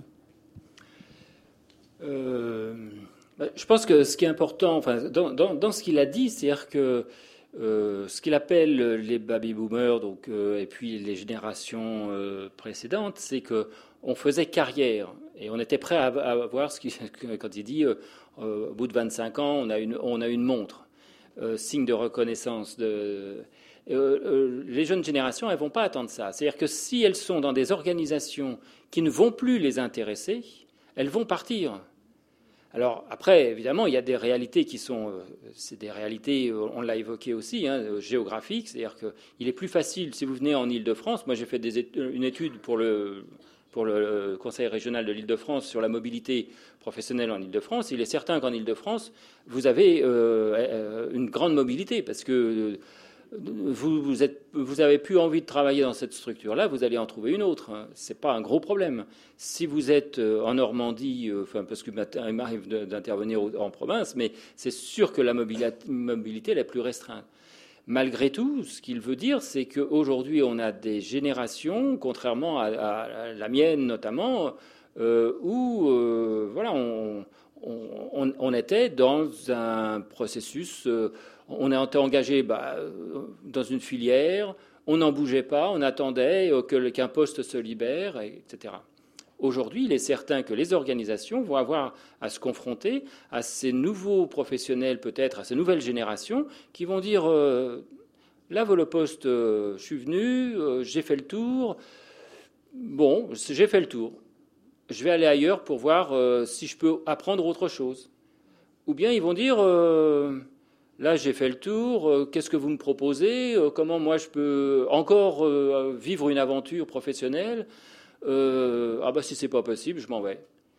donc c'est ça qui est en jeu. Ça veut dire que pour les organisations, elles ont aussi comme fonction non pas simplement de gérer des gens et puis d'attendre que les uns partent pour embaucher d'autres personnes, etc., mais simplement à stimuler l'intérêt dans leur organisation euh, à travailler ensemble, euh, à produire ensemble, si je peux dire comme ça, euh, comme ça.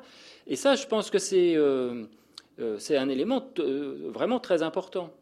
Et que vous, en tant que cadre intermédiaire, bien sûr, vous êtes au, cœur, ce que je disais, de, à l'interface entre la direction et les professionnels de terrain. C'est-à-dire que votre situation est, est complexe parce que euh, vous pouvez très bien avoir des équipes de terrain tout à fait passionnantes qui ont envie de faire des choses et puis une direction qui, euh, euh, bah, qui va être dans une logique, ce qu'on appelle conventionnelle, gestionnaire, etc. Inversement, vous pouvez avoir une direction qui va être, et là moi je travaille, j'ai une ancienne étudiante d'EIS qui m'a demandé de venir parce qu'elle reprend un établissement, un IME, avec des, avec des murs dans la tête des gens des murs, dans les pratiques des murs et euh, sur un établissement avec des enceintes, etc. Et avec le directeur, ils sont en train de faire, tenter de faire bouger les choses. Et donc, elle, elle, est directrice adjointe et c'est très, très compliqué. Mais ça, pour faire bouger les choses, ça veut dire qu'il faut faire un travail. Euh, euh, pendant un an, deux ans, parce que ce qu'on voit, le, problème que ces structures-là ont, c'est qu'il y a un noyau de 4-5 personnes qui sont là depuis 20 ans ou 25 ans. Euh, à chaque fois qu'il y a des nouveaux qui arrivent, euh, qui veulent faire bouger les choses, qui veulent faire autre chose, autrement, etc., on leur dit attendez, nous, ça fait 20 ans qu'on fait comme ça, ça marche, on ne va pas se casser. Enfin, vraiment. Et donc, comment faire bouger les choses Et ça, dans le, cadre intermédiaire, il a une fonction très importante de de de cette dynamique euh, réflexive et d'accompagnement du changement. Ça, c'est évident. Mais je pense que les, c'est pas tellement, vous voyez, euh, euh, ce qui me paraît intéressant, c'est qu'il faut plus qu'on raisonne sur du long terme dans le management des gens. Il faut qu'on raisonne, raisonne, sur des durées beaucoup plus courtes. la, complexité, c'est, aussi complètement changé. C'est-à-dire que bah, quelque chose qui marche pendant 5 ans, ça va être obsolète au bout de, ces 5 ans-là. Il faut trouver autre chose pour intéresser les professionnels, mais aussi les usagers euh, euh, et, les financeurs, etc. etc. on n'est plus dans, la logique des années 70-80 où on construisait, on construisait un établissement, on, mettait en place un service, et puis ça fonctionnait. Euh, même si je caricature bien sûr, les choses, hein, ça bouge toujours, les organisations bougent toujours. Donc je pense que ce, rapport au temps et cette exigence de renouvellement, de, euh, moi je le prendrais plutôt comme un aspect positif, en ne niant pas les, difficultés que ça peut avoir hein, euh, pour les, pour les, pour, en termes de gestion d'équipe. Très bien, merci. Du coup, une autre question?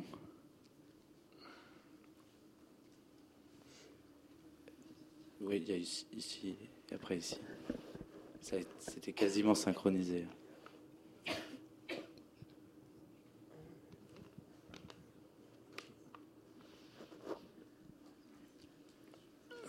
Donc, moi, je suis chef de service dans un établissement qui accueille des mineurs isolés étrangers en Seine-Saint-Denis. Donc, moi, ce n'est pas vraiment une question que j'ai, mais c'est plus euh, un questionnement parce que quand vous parlez de temps, il faut leur donner du temps c'est quand même très décon...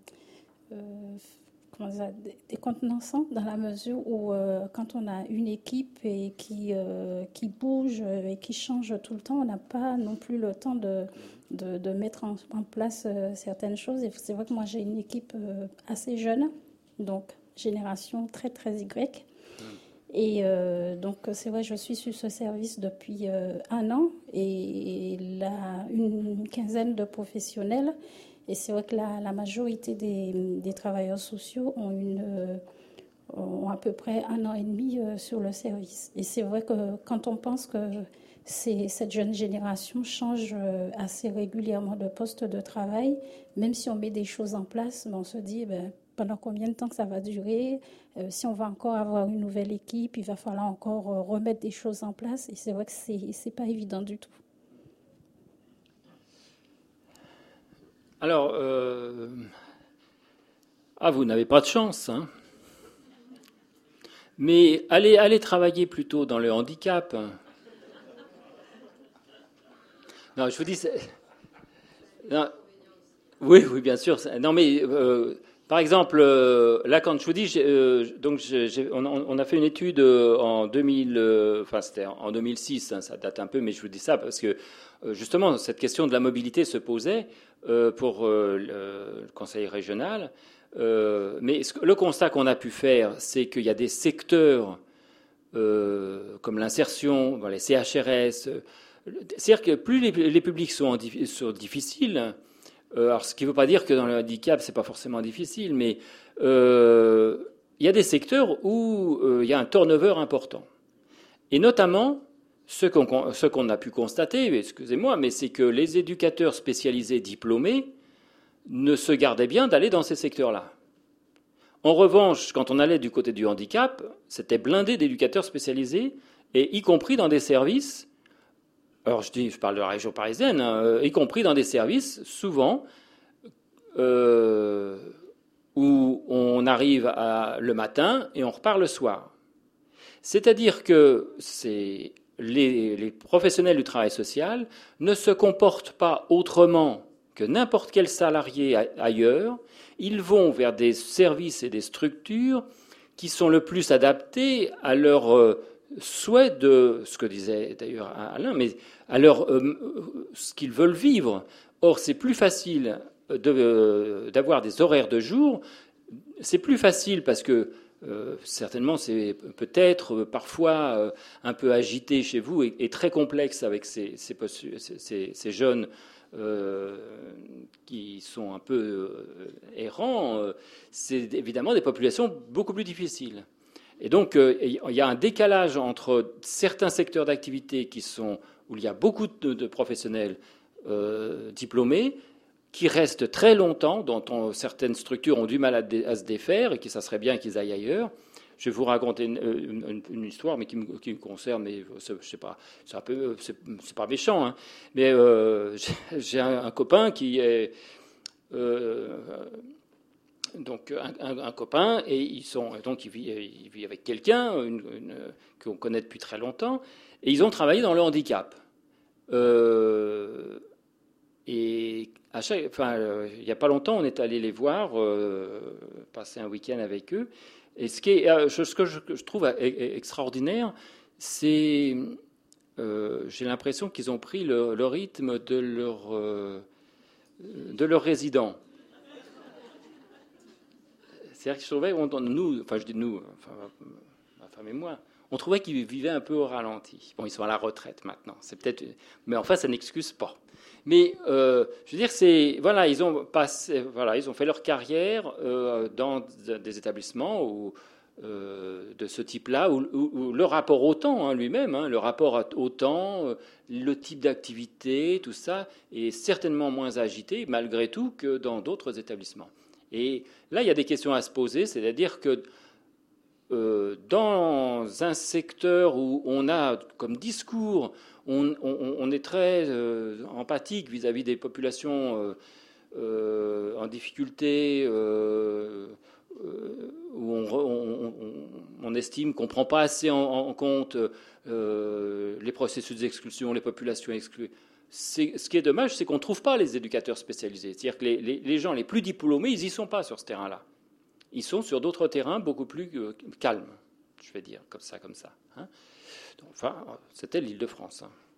Donc, vous voyez, euh, alors la question de mobiliser, il est certain que pour souvent, dans des, dans des structures comme, ou dans des services comme les vôtres, on va avoir, comme il n'y a personne, euh, donc ce sont des jeunes qui vont se confronter à ces populations-là, euh, qui ne sont pas armés pour se confronter à ces populations-là, et donc euh, qui vont, euh, bon, si vous avez la chance qu'il y en ait un qui reste quelques années, c'est bien, mais ils ne sont pas armés pour, pour, travailler avec ces populations-là.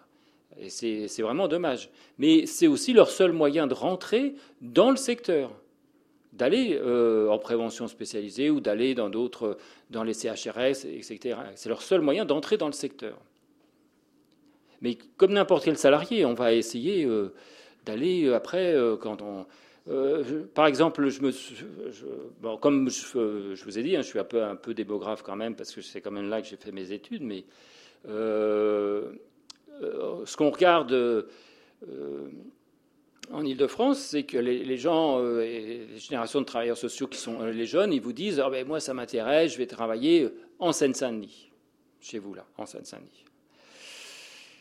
Donc quand ils sont en formation, ils sont très intéressés.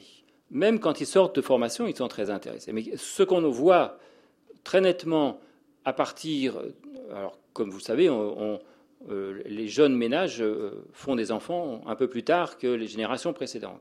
Et ce qui est très clair, c'est qu'à euh, la naissance du premier enfant, on commence à se poser les questions du rythme de vie pour l'enfant. Donc ça veut dire que des horaires pour l'enfant, mais ça veut dire aussi qu'on va aller euh, dans des. Euh, pour l'île de France, par exemple, ça veut dire qu'on va limiter son trajet euh, pour des raisons très pratiques. donc pour être aux horaires. Donc au fond, on va, on va privilégier, même si on est sur un terrain qui nous intéressait, on va aller privilégier une structure ou un service de proximité qui va peut-être moins nous intéresser. donc c'est plus facile de quitter un lieu où les conditions de travail et les conditions de, travail avec, les, personnes sont difficiles plutôt que d'aller euh, dans une structure qui est à côté où on aura des horaires euh, beaucoup plus adaptés. Donc ce sont des contingences aussi tout à fait matérielles qui conduisent les, cette répartition inégalitaire des diplômés dans les structures.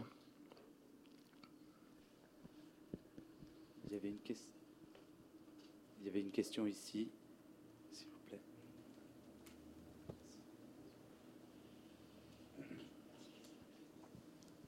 Bonjour. Vincent Gouelec, je suis responsable coordonnateur dans un ITEP euh, de la prise en charge de jour, avec un nouveau système de dispositifs, ce qui fait que j'ai une vingtaine de salariés en gestion directe, une quarantaine indirecte et 242 enfants. Euh, et chez moi, euh, à l'UGCAM, la direction n'est pas en opposition crouton, est plutôt promotrice de changement. Euh, les éducateurs sont affairés avec les enfants et plutôt participatifs pour les changements. Donc, euh, euh, mais je crois que je peux vous remercier parce que j'ai entendu que dans vos travaux, vous avez participé à la création des, à l'évaluation pour des critères, la formulation de critères, la formation aussi, pas la formation, que pour le CAP 8, il définit les critères, etc. Et néanmoins, j'ai entendu que vous aviez été éducateur, que vous avez arrêté parce que c'était trop dur. Euh, mais euh, comme ce n'est pas le devenir ni des éducateurs qui sont euh, dans mon établissement, ni le mien, puisqu'on est affairé sur le terrain, par contre, les effets de ce que des gens bien intentionnés ont pu faire pour évaluer, pour aider, qui a été corrompu, parce qu'on a des grilles d'évaluation qui nous tombent dessus et qui nous demandent, avec sincérité, on les remplit, mais comme on les remplit avec des, façons de faire individuelles, elles sont réduites à des critères qui, eux, euh, sont générales, euh, objectifs, certes, mais où on ne se reconnaît pas. Et ma question, c'est plutôt, qu'est-ce que vous, avez dit, les, cadres intermédiaires pourraient se lever et euh, comment aller à l'attaque pour. mais on est affairé à autre chose et on compte sur vous on compte sur les personnes légitimées par leurs études, leurs fonctions, etc. Je suis aussi euh, surdiplômé, euh, euh, mais ce n'est pas mon choix d'aller hors de la prise en charge. Où est ma place? Pour l'instant, ça fonctionne. c'est pas moi qui le dis, hein. il n'y a pas que moi qui le dis en tous les cas. donc ceux qui en sont sortis, comment est-ce qu'ils pensent pouvoir, comment dire, rendre ces critères plus adaptés parce que, si je ne m'abuse, ce qu'on n'a pas dit là, c'est que avant toute ces,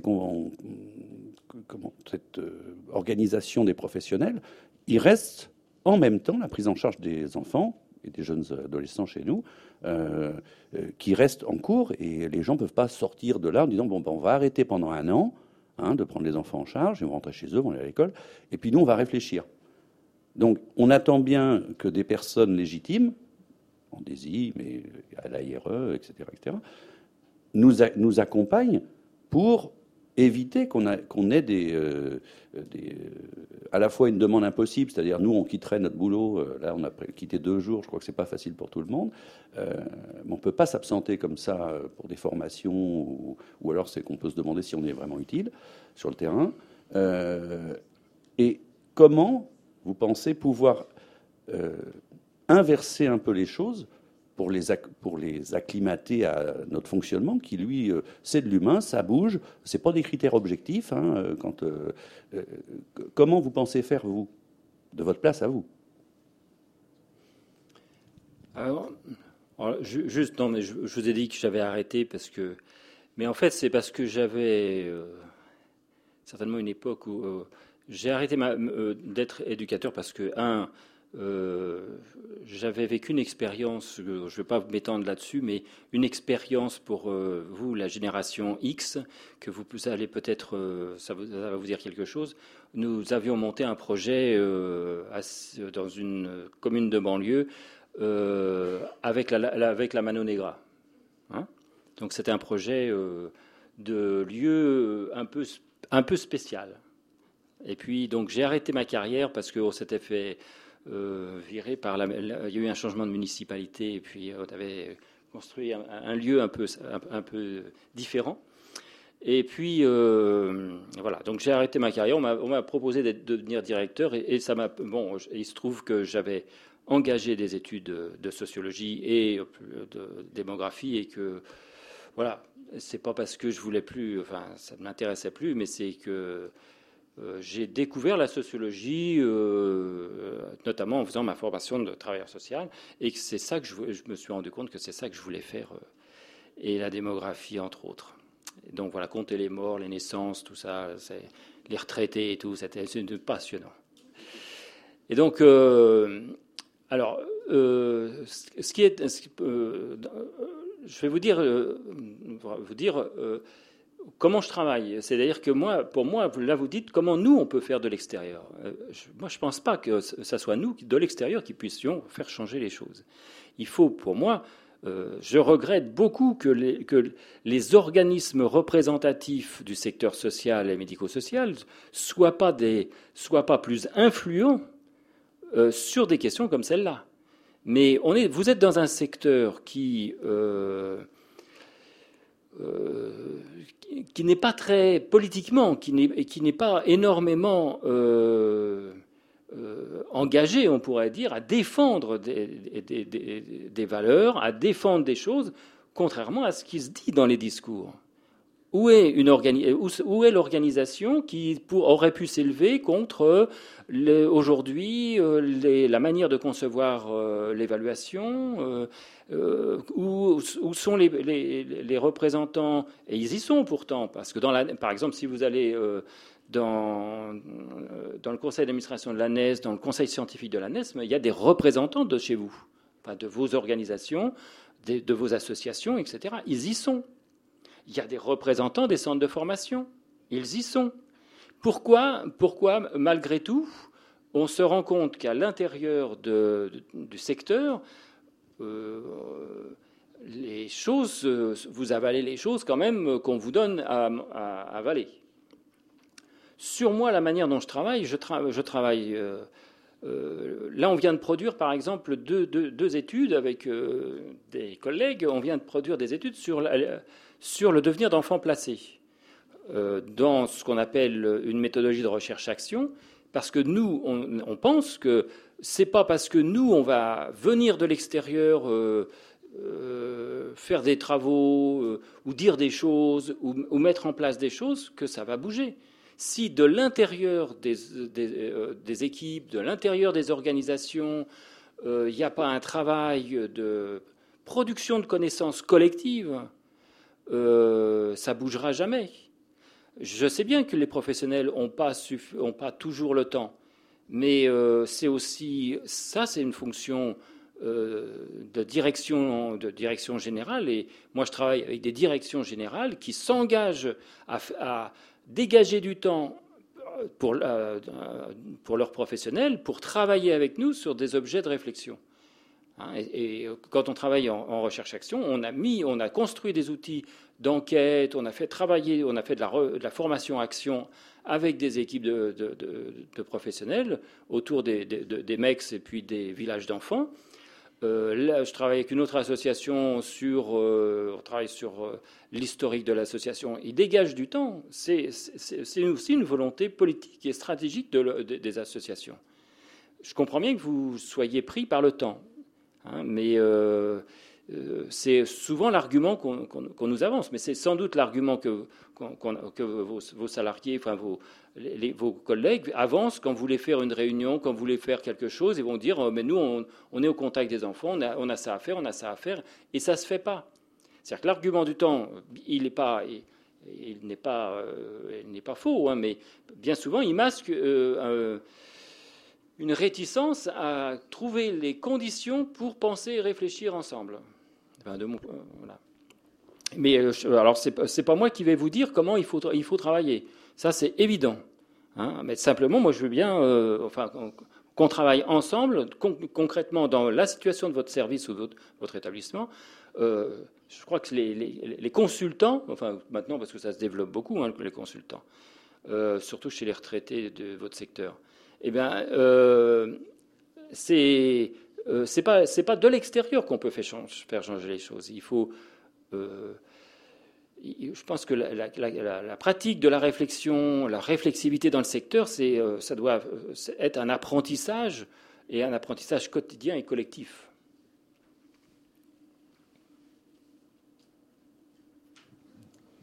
Euh, je suis Valérie Goura, je travaille dans un ITEP.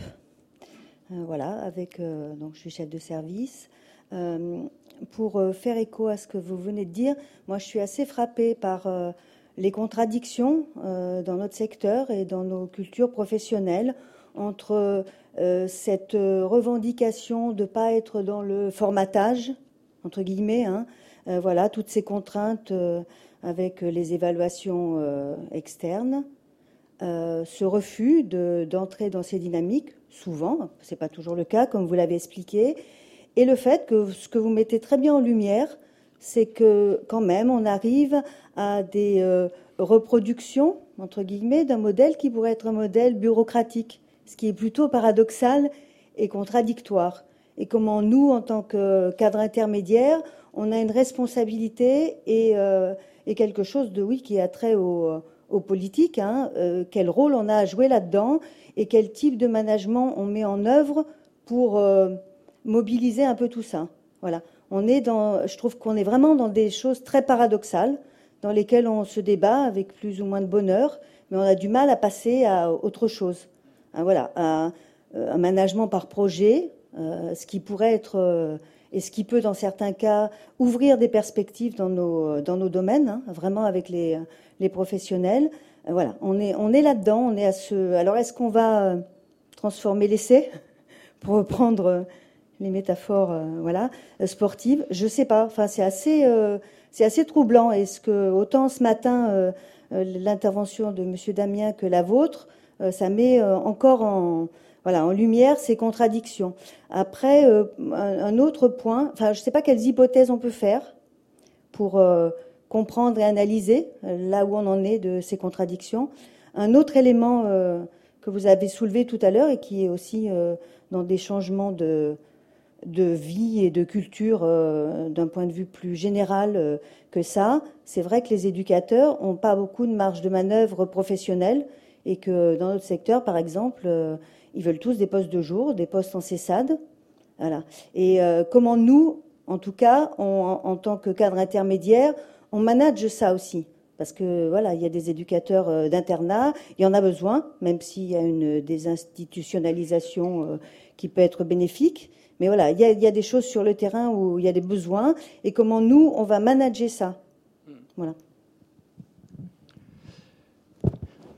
Je sais pas. Quelle est la question, du coup? Oh, je sais pas. Non, c'est un constat.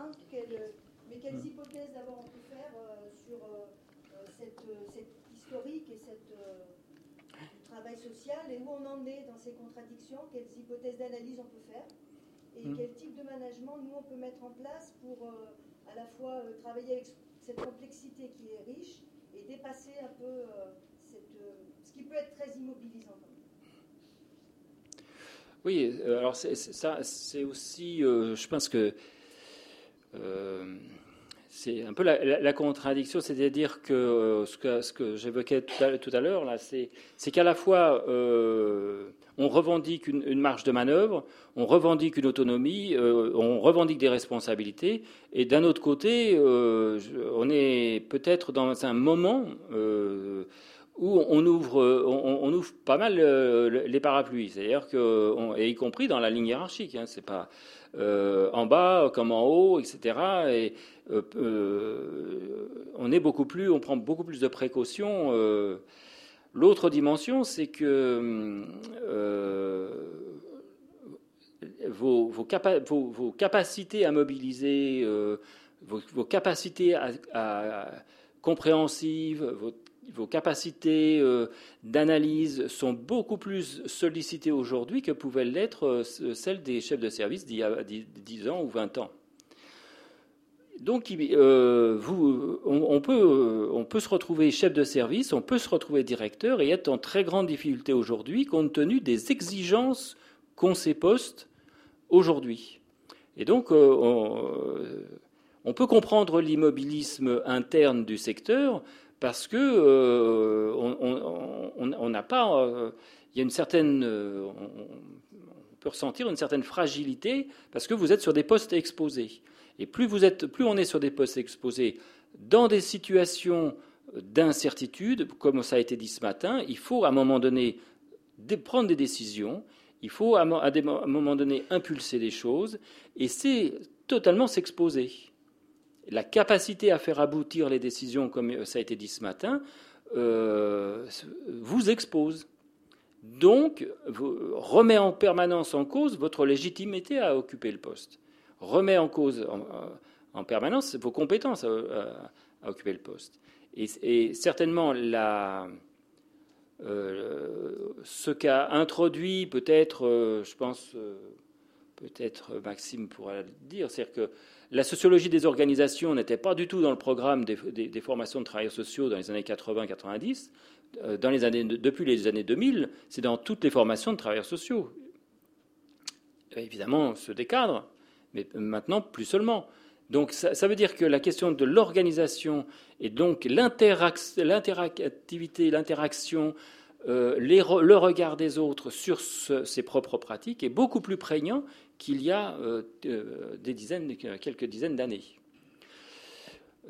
mais je trouve que, enfin, moi, je, trouve qu'il y, a une contradiction entre un secteur. Alors, je ne sais pas si vous avez des gens qui sont un peu âgés, mais euh, euh, moi, ce qui me surprend toujours, et ce que je dis euh, quand on parle d'engagement aujourd'hui et de désengagement des nouvelles générations, je pense que les générations passées étaient très engagées dans le discours. Je crois que les, générations actuelles sont beaucoup plus engagées sous des formes différentes, mais dans les pratiques, concrètement. Hein, nous, on était, enfin je dis nous, enfin ma génération, ça pour faire les lendemains qui chantent, on était là. Hein. On n'a rien fait du tout. Enfin, on n'a pas fait beaucoup de lendemains qui chantent, mais, je veux dire que les, euh, euh, discours sur euh, l'engagement, oui, ils ont il y en a qui étaient tenus, hein. Même si les gens arrivaient au travail à 9h et repartaient à 16h. Enfin, non, je suis un peu. Donc je pense qu'il y, y, a quand même cette, cette, résistance, ben, cette résistance au changement où vous êtes confronté. Et puis il faut l'accepter, il faut c'est-à-dire que euh, changer, c'est pas plaisant du tout. C'est pas sympa. Et puis surtout si on ne sait pas pourquoi on change. Alors, euh, le leitmotiv des, cadres dirigeants, c'est euh, l'extérieur, c'est pas nous. C'est plus encombrant quand on dit, mais nous, on a envie de changer aussi les choses de l'intérieur. parce qu'on a envie de, faire, de travailler différemment. Et là, c'est une prise de responsabilité qui engage l'ensemble des, des, personnels. Mais tant qu'on dit que bah, c'est pas nous, c'est l'Europe, c'est le gouvernement, c'est le ministère, etc. Même si c'est pas faux, hein, je dis pas ça Bien sûr, hein, euh, là, les contraintes, euh, les contraintes économiques, c'est une réalité. Mais il n'empêche que si vous avez des cadres qui vous serinent que c'est pas eux, ça vient d'en haut, c'est sûr que les choses vont pas bouger. Hein.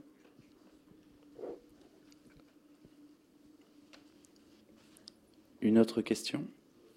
Ah,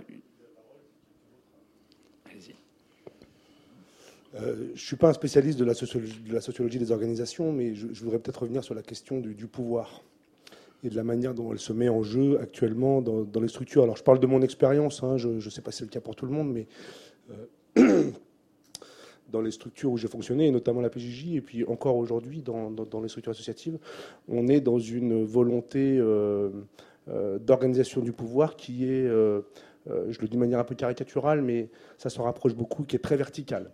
Euh, avec euh, effectivement le rôle du cadre intermédiaire euh, qui est un petit peu dans faire passer la pilule, quoi, si je peux m'exprimer ainsi. avec parfois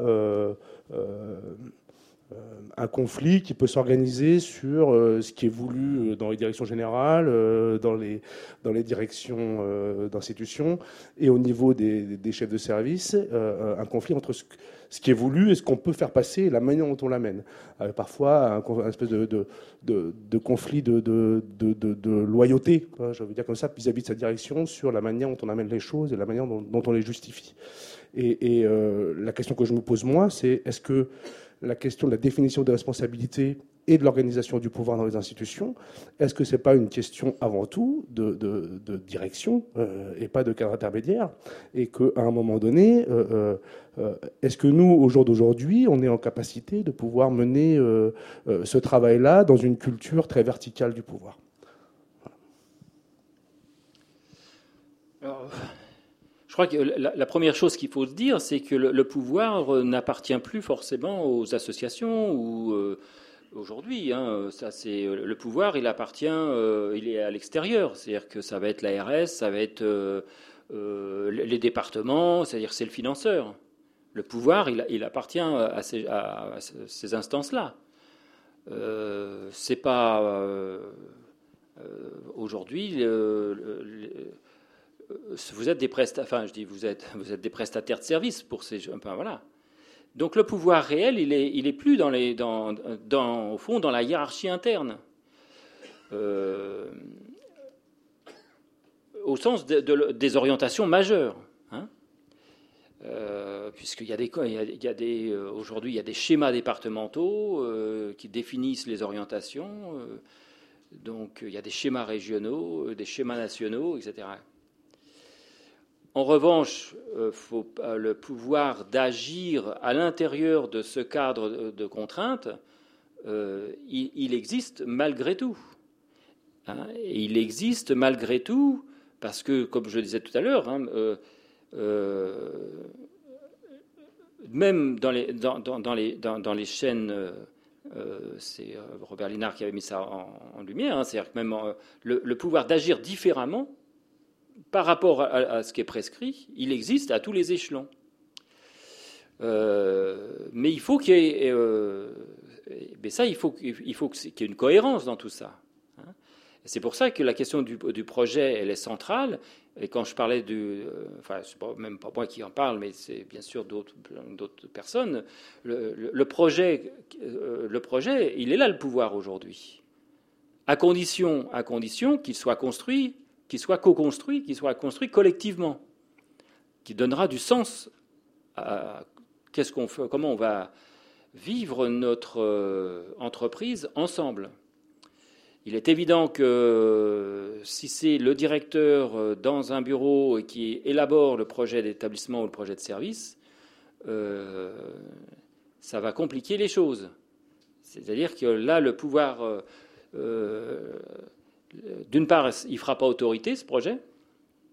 Hein, il ne fera pas autorité parce qu'évidemment, il ne va, pas, être euh, accepté, euh, entériné, euh, toléré de cette manière-là.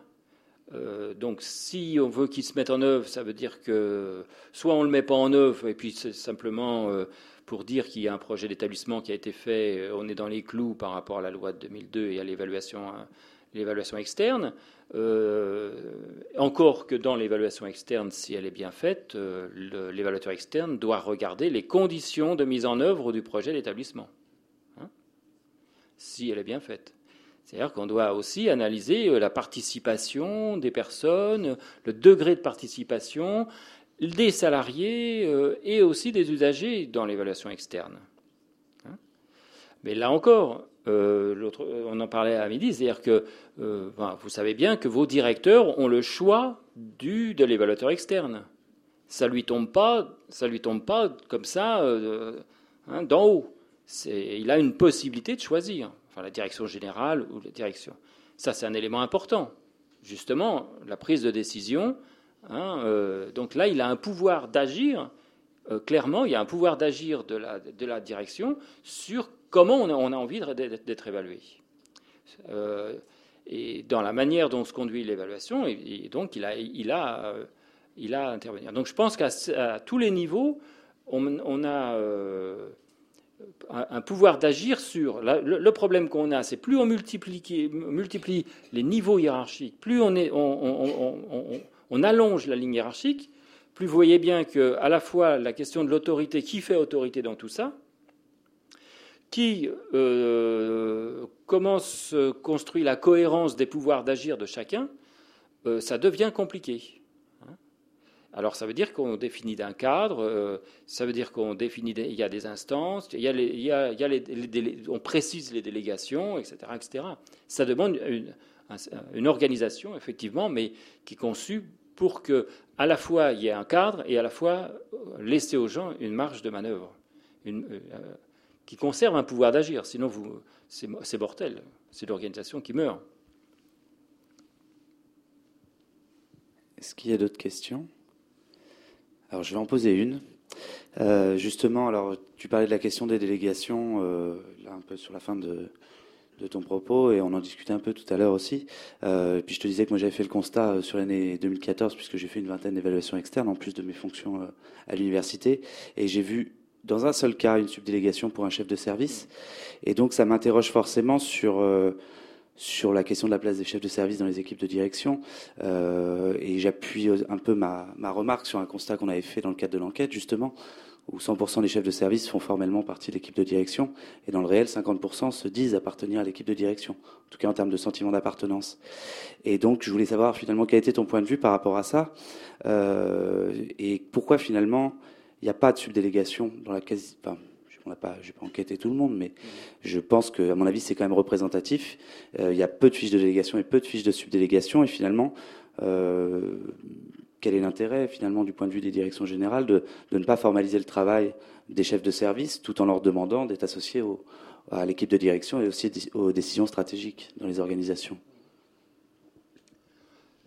Je ne sais pas si euh, moi je peux répondre à, je peux répondre à ça. Je pense qu'il y a des gens dans la salle qui peuvent répondre. Hein, moi, d'une part, euh, j'ai toujours défendu euh, l'idée que euh, si on ne voulait pas être assujetti, il fallait garder une bonne distance avec, mais je crois que ça a été dit ce matin aussi, c'est-à-dire avec les acteurs qui sont autour de vous, y compris dans une organisation. C'est-à-dire qu'il est clair que si vous êtes adjoint de direction, vous changez complètement les relations que vous avez avec les professionnels du terrain.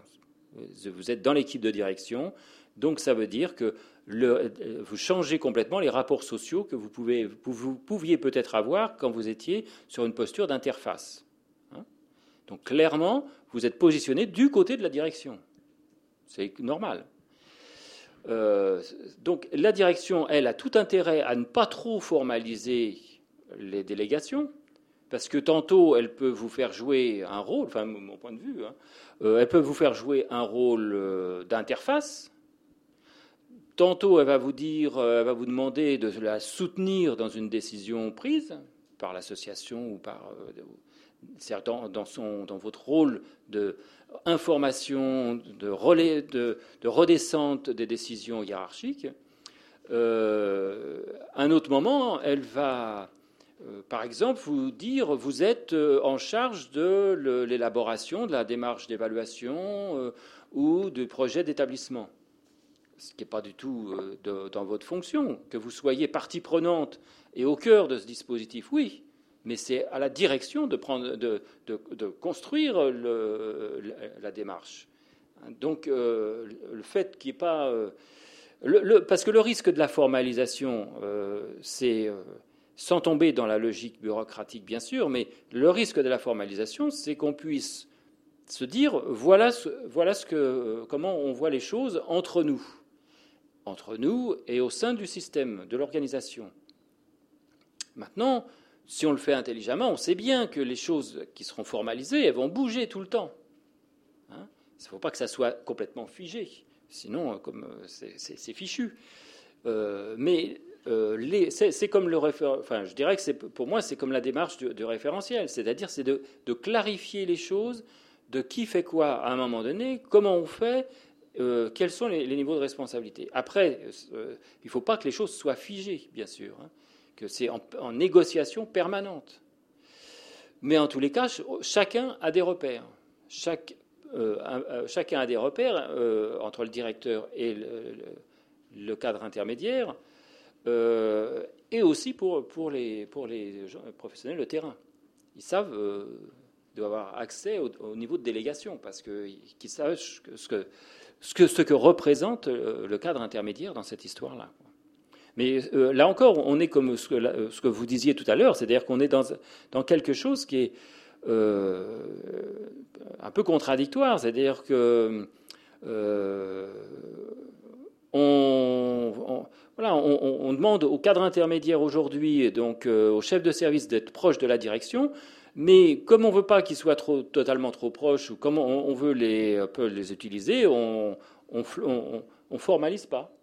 Donc il y, a, à la fois une volonté de construire euh, une équipe, mais euh, sans déterminer euh, dans cette équipe quel est le rôle de chacun, la fonction de chacun et les, tâches et les activités de chacun.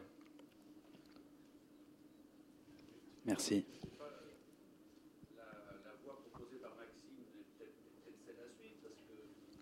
Je ne vais pas proposer de voix, mais. Non, mais la voix. La voix non plus une voie de mettre en place des délégations claires pour les chefs de service. Bah, J'ai posé la question parce qu'en fait, ça fait partie des éléments qu'on évalue dans le cadre de l'évaluation externe. Et effectivement, dans le réel, quand on pose la question, euh, il n'y a pas de document. Il y a des fiches de poste, la plupart du temps construites sans les chefs de service d'ailleurs. Et, euh, et, en, amont de leur arrivée. Et il n'y a effectivement pas de subdélégation. Donc c'est un peu ça qui m'a interrogé. Mais je, vous laisse la parole. Non, mais j'ignorais qu'on pouvait être chef de service sans délégation. Vous avez une subdélégation? Oui. Formel Oui. D'accord. C'est l'employeur qui a délégué au directeur qui vous a redélégué explicitement Explicitement. D'accord. Mais je ne savais pas que c'était possible de ne pas en avoir. Donc, euh. qui, qui en a? Subdélégation avec un document, pas une fiche de poste. Hein. Donc 1, 2, 3, 3,5. Et vous voyez, on est à, on est à 8% à peu près. vous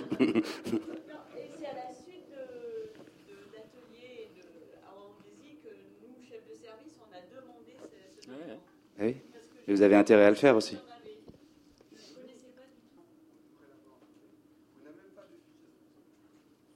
Alors, du, du, coup, j'ouvrais un peu, parce que mais c'était un petit peu volontaire.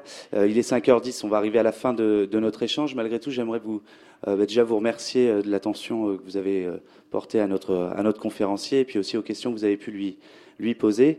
J'ai volontairement un peu posé la question de la répartition finalement du pouvoir, ou au moins du, des, tâches formelles au sein des équipes de direction, puisque c'est le choix qu'on a fait euh, donc en DSIUPEC pour l'organisation cette fois-ci de, des quatrièmes journées, c'est qu'on puisse réfléchir ensemble sur la question de l'équipe de direction. Et euh, pour ceux qui ont participé l'année dernière, euh, il y avait deux questions qui étaient posées. C'était votre perception sur le changement et vos propositions par rapport au changement. Et ce qu'on vous propose donc avec donc avec Sébastien, euh, c'est demain de travailler sur cette question, cette fois-ci sans le sans le conférencier, où on va réfléchir finalement à quelles sont vos observations, en tout cas vos constats de fonctionnement concret des équipes de direction, et quelles seraient éventuellement vos propositions. Donc on va travailler sur ces deux questions demain et probablement par l'intermédiaire de, petits groupes compte tenu du nombre que vous êtes dans cet atelier, qui est l'atelier qui a, remporté le plus de succès d'ailleurs. C'est pour toi ça que je dis ça.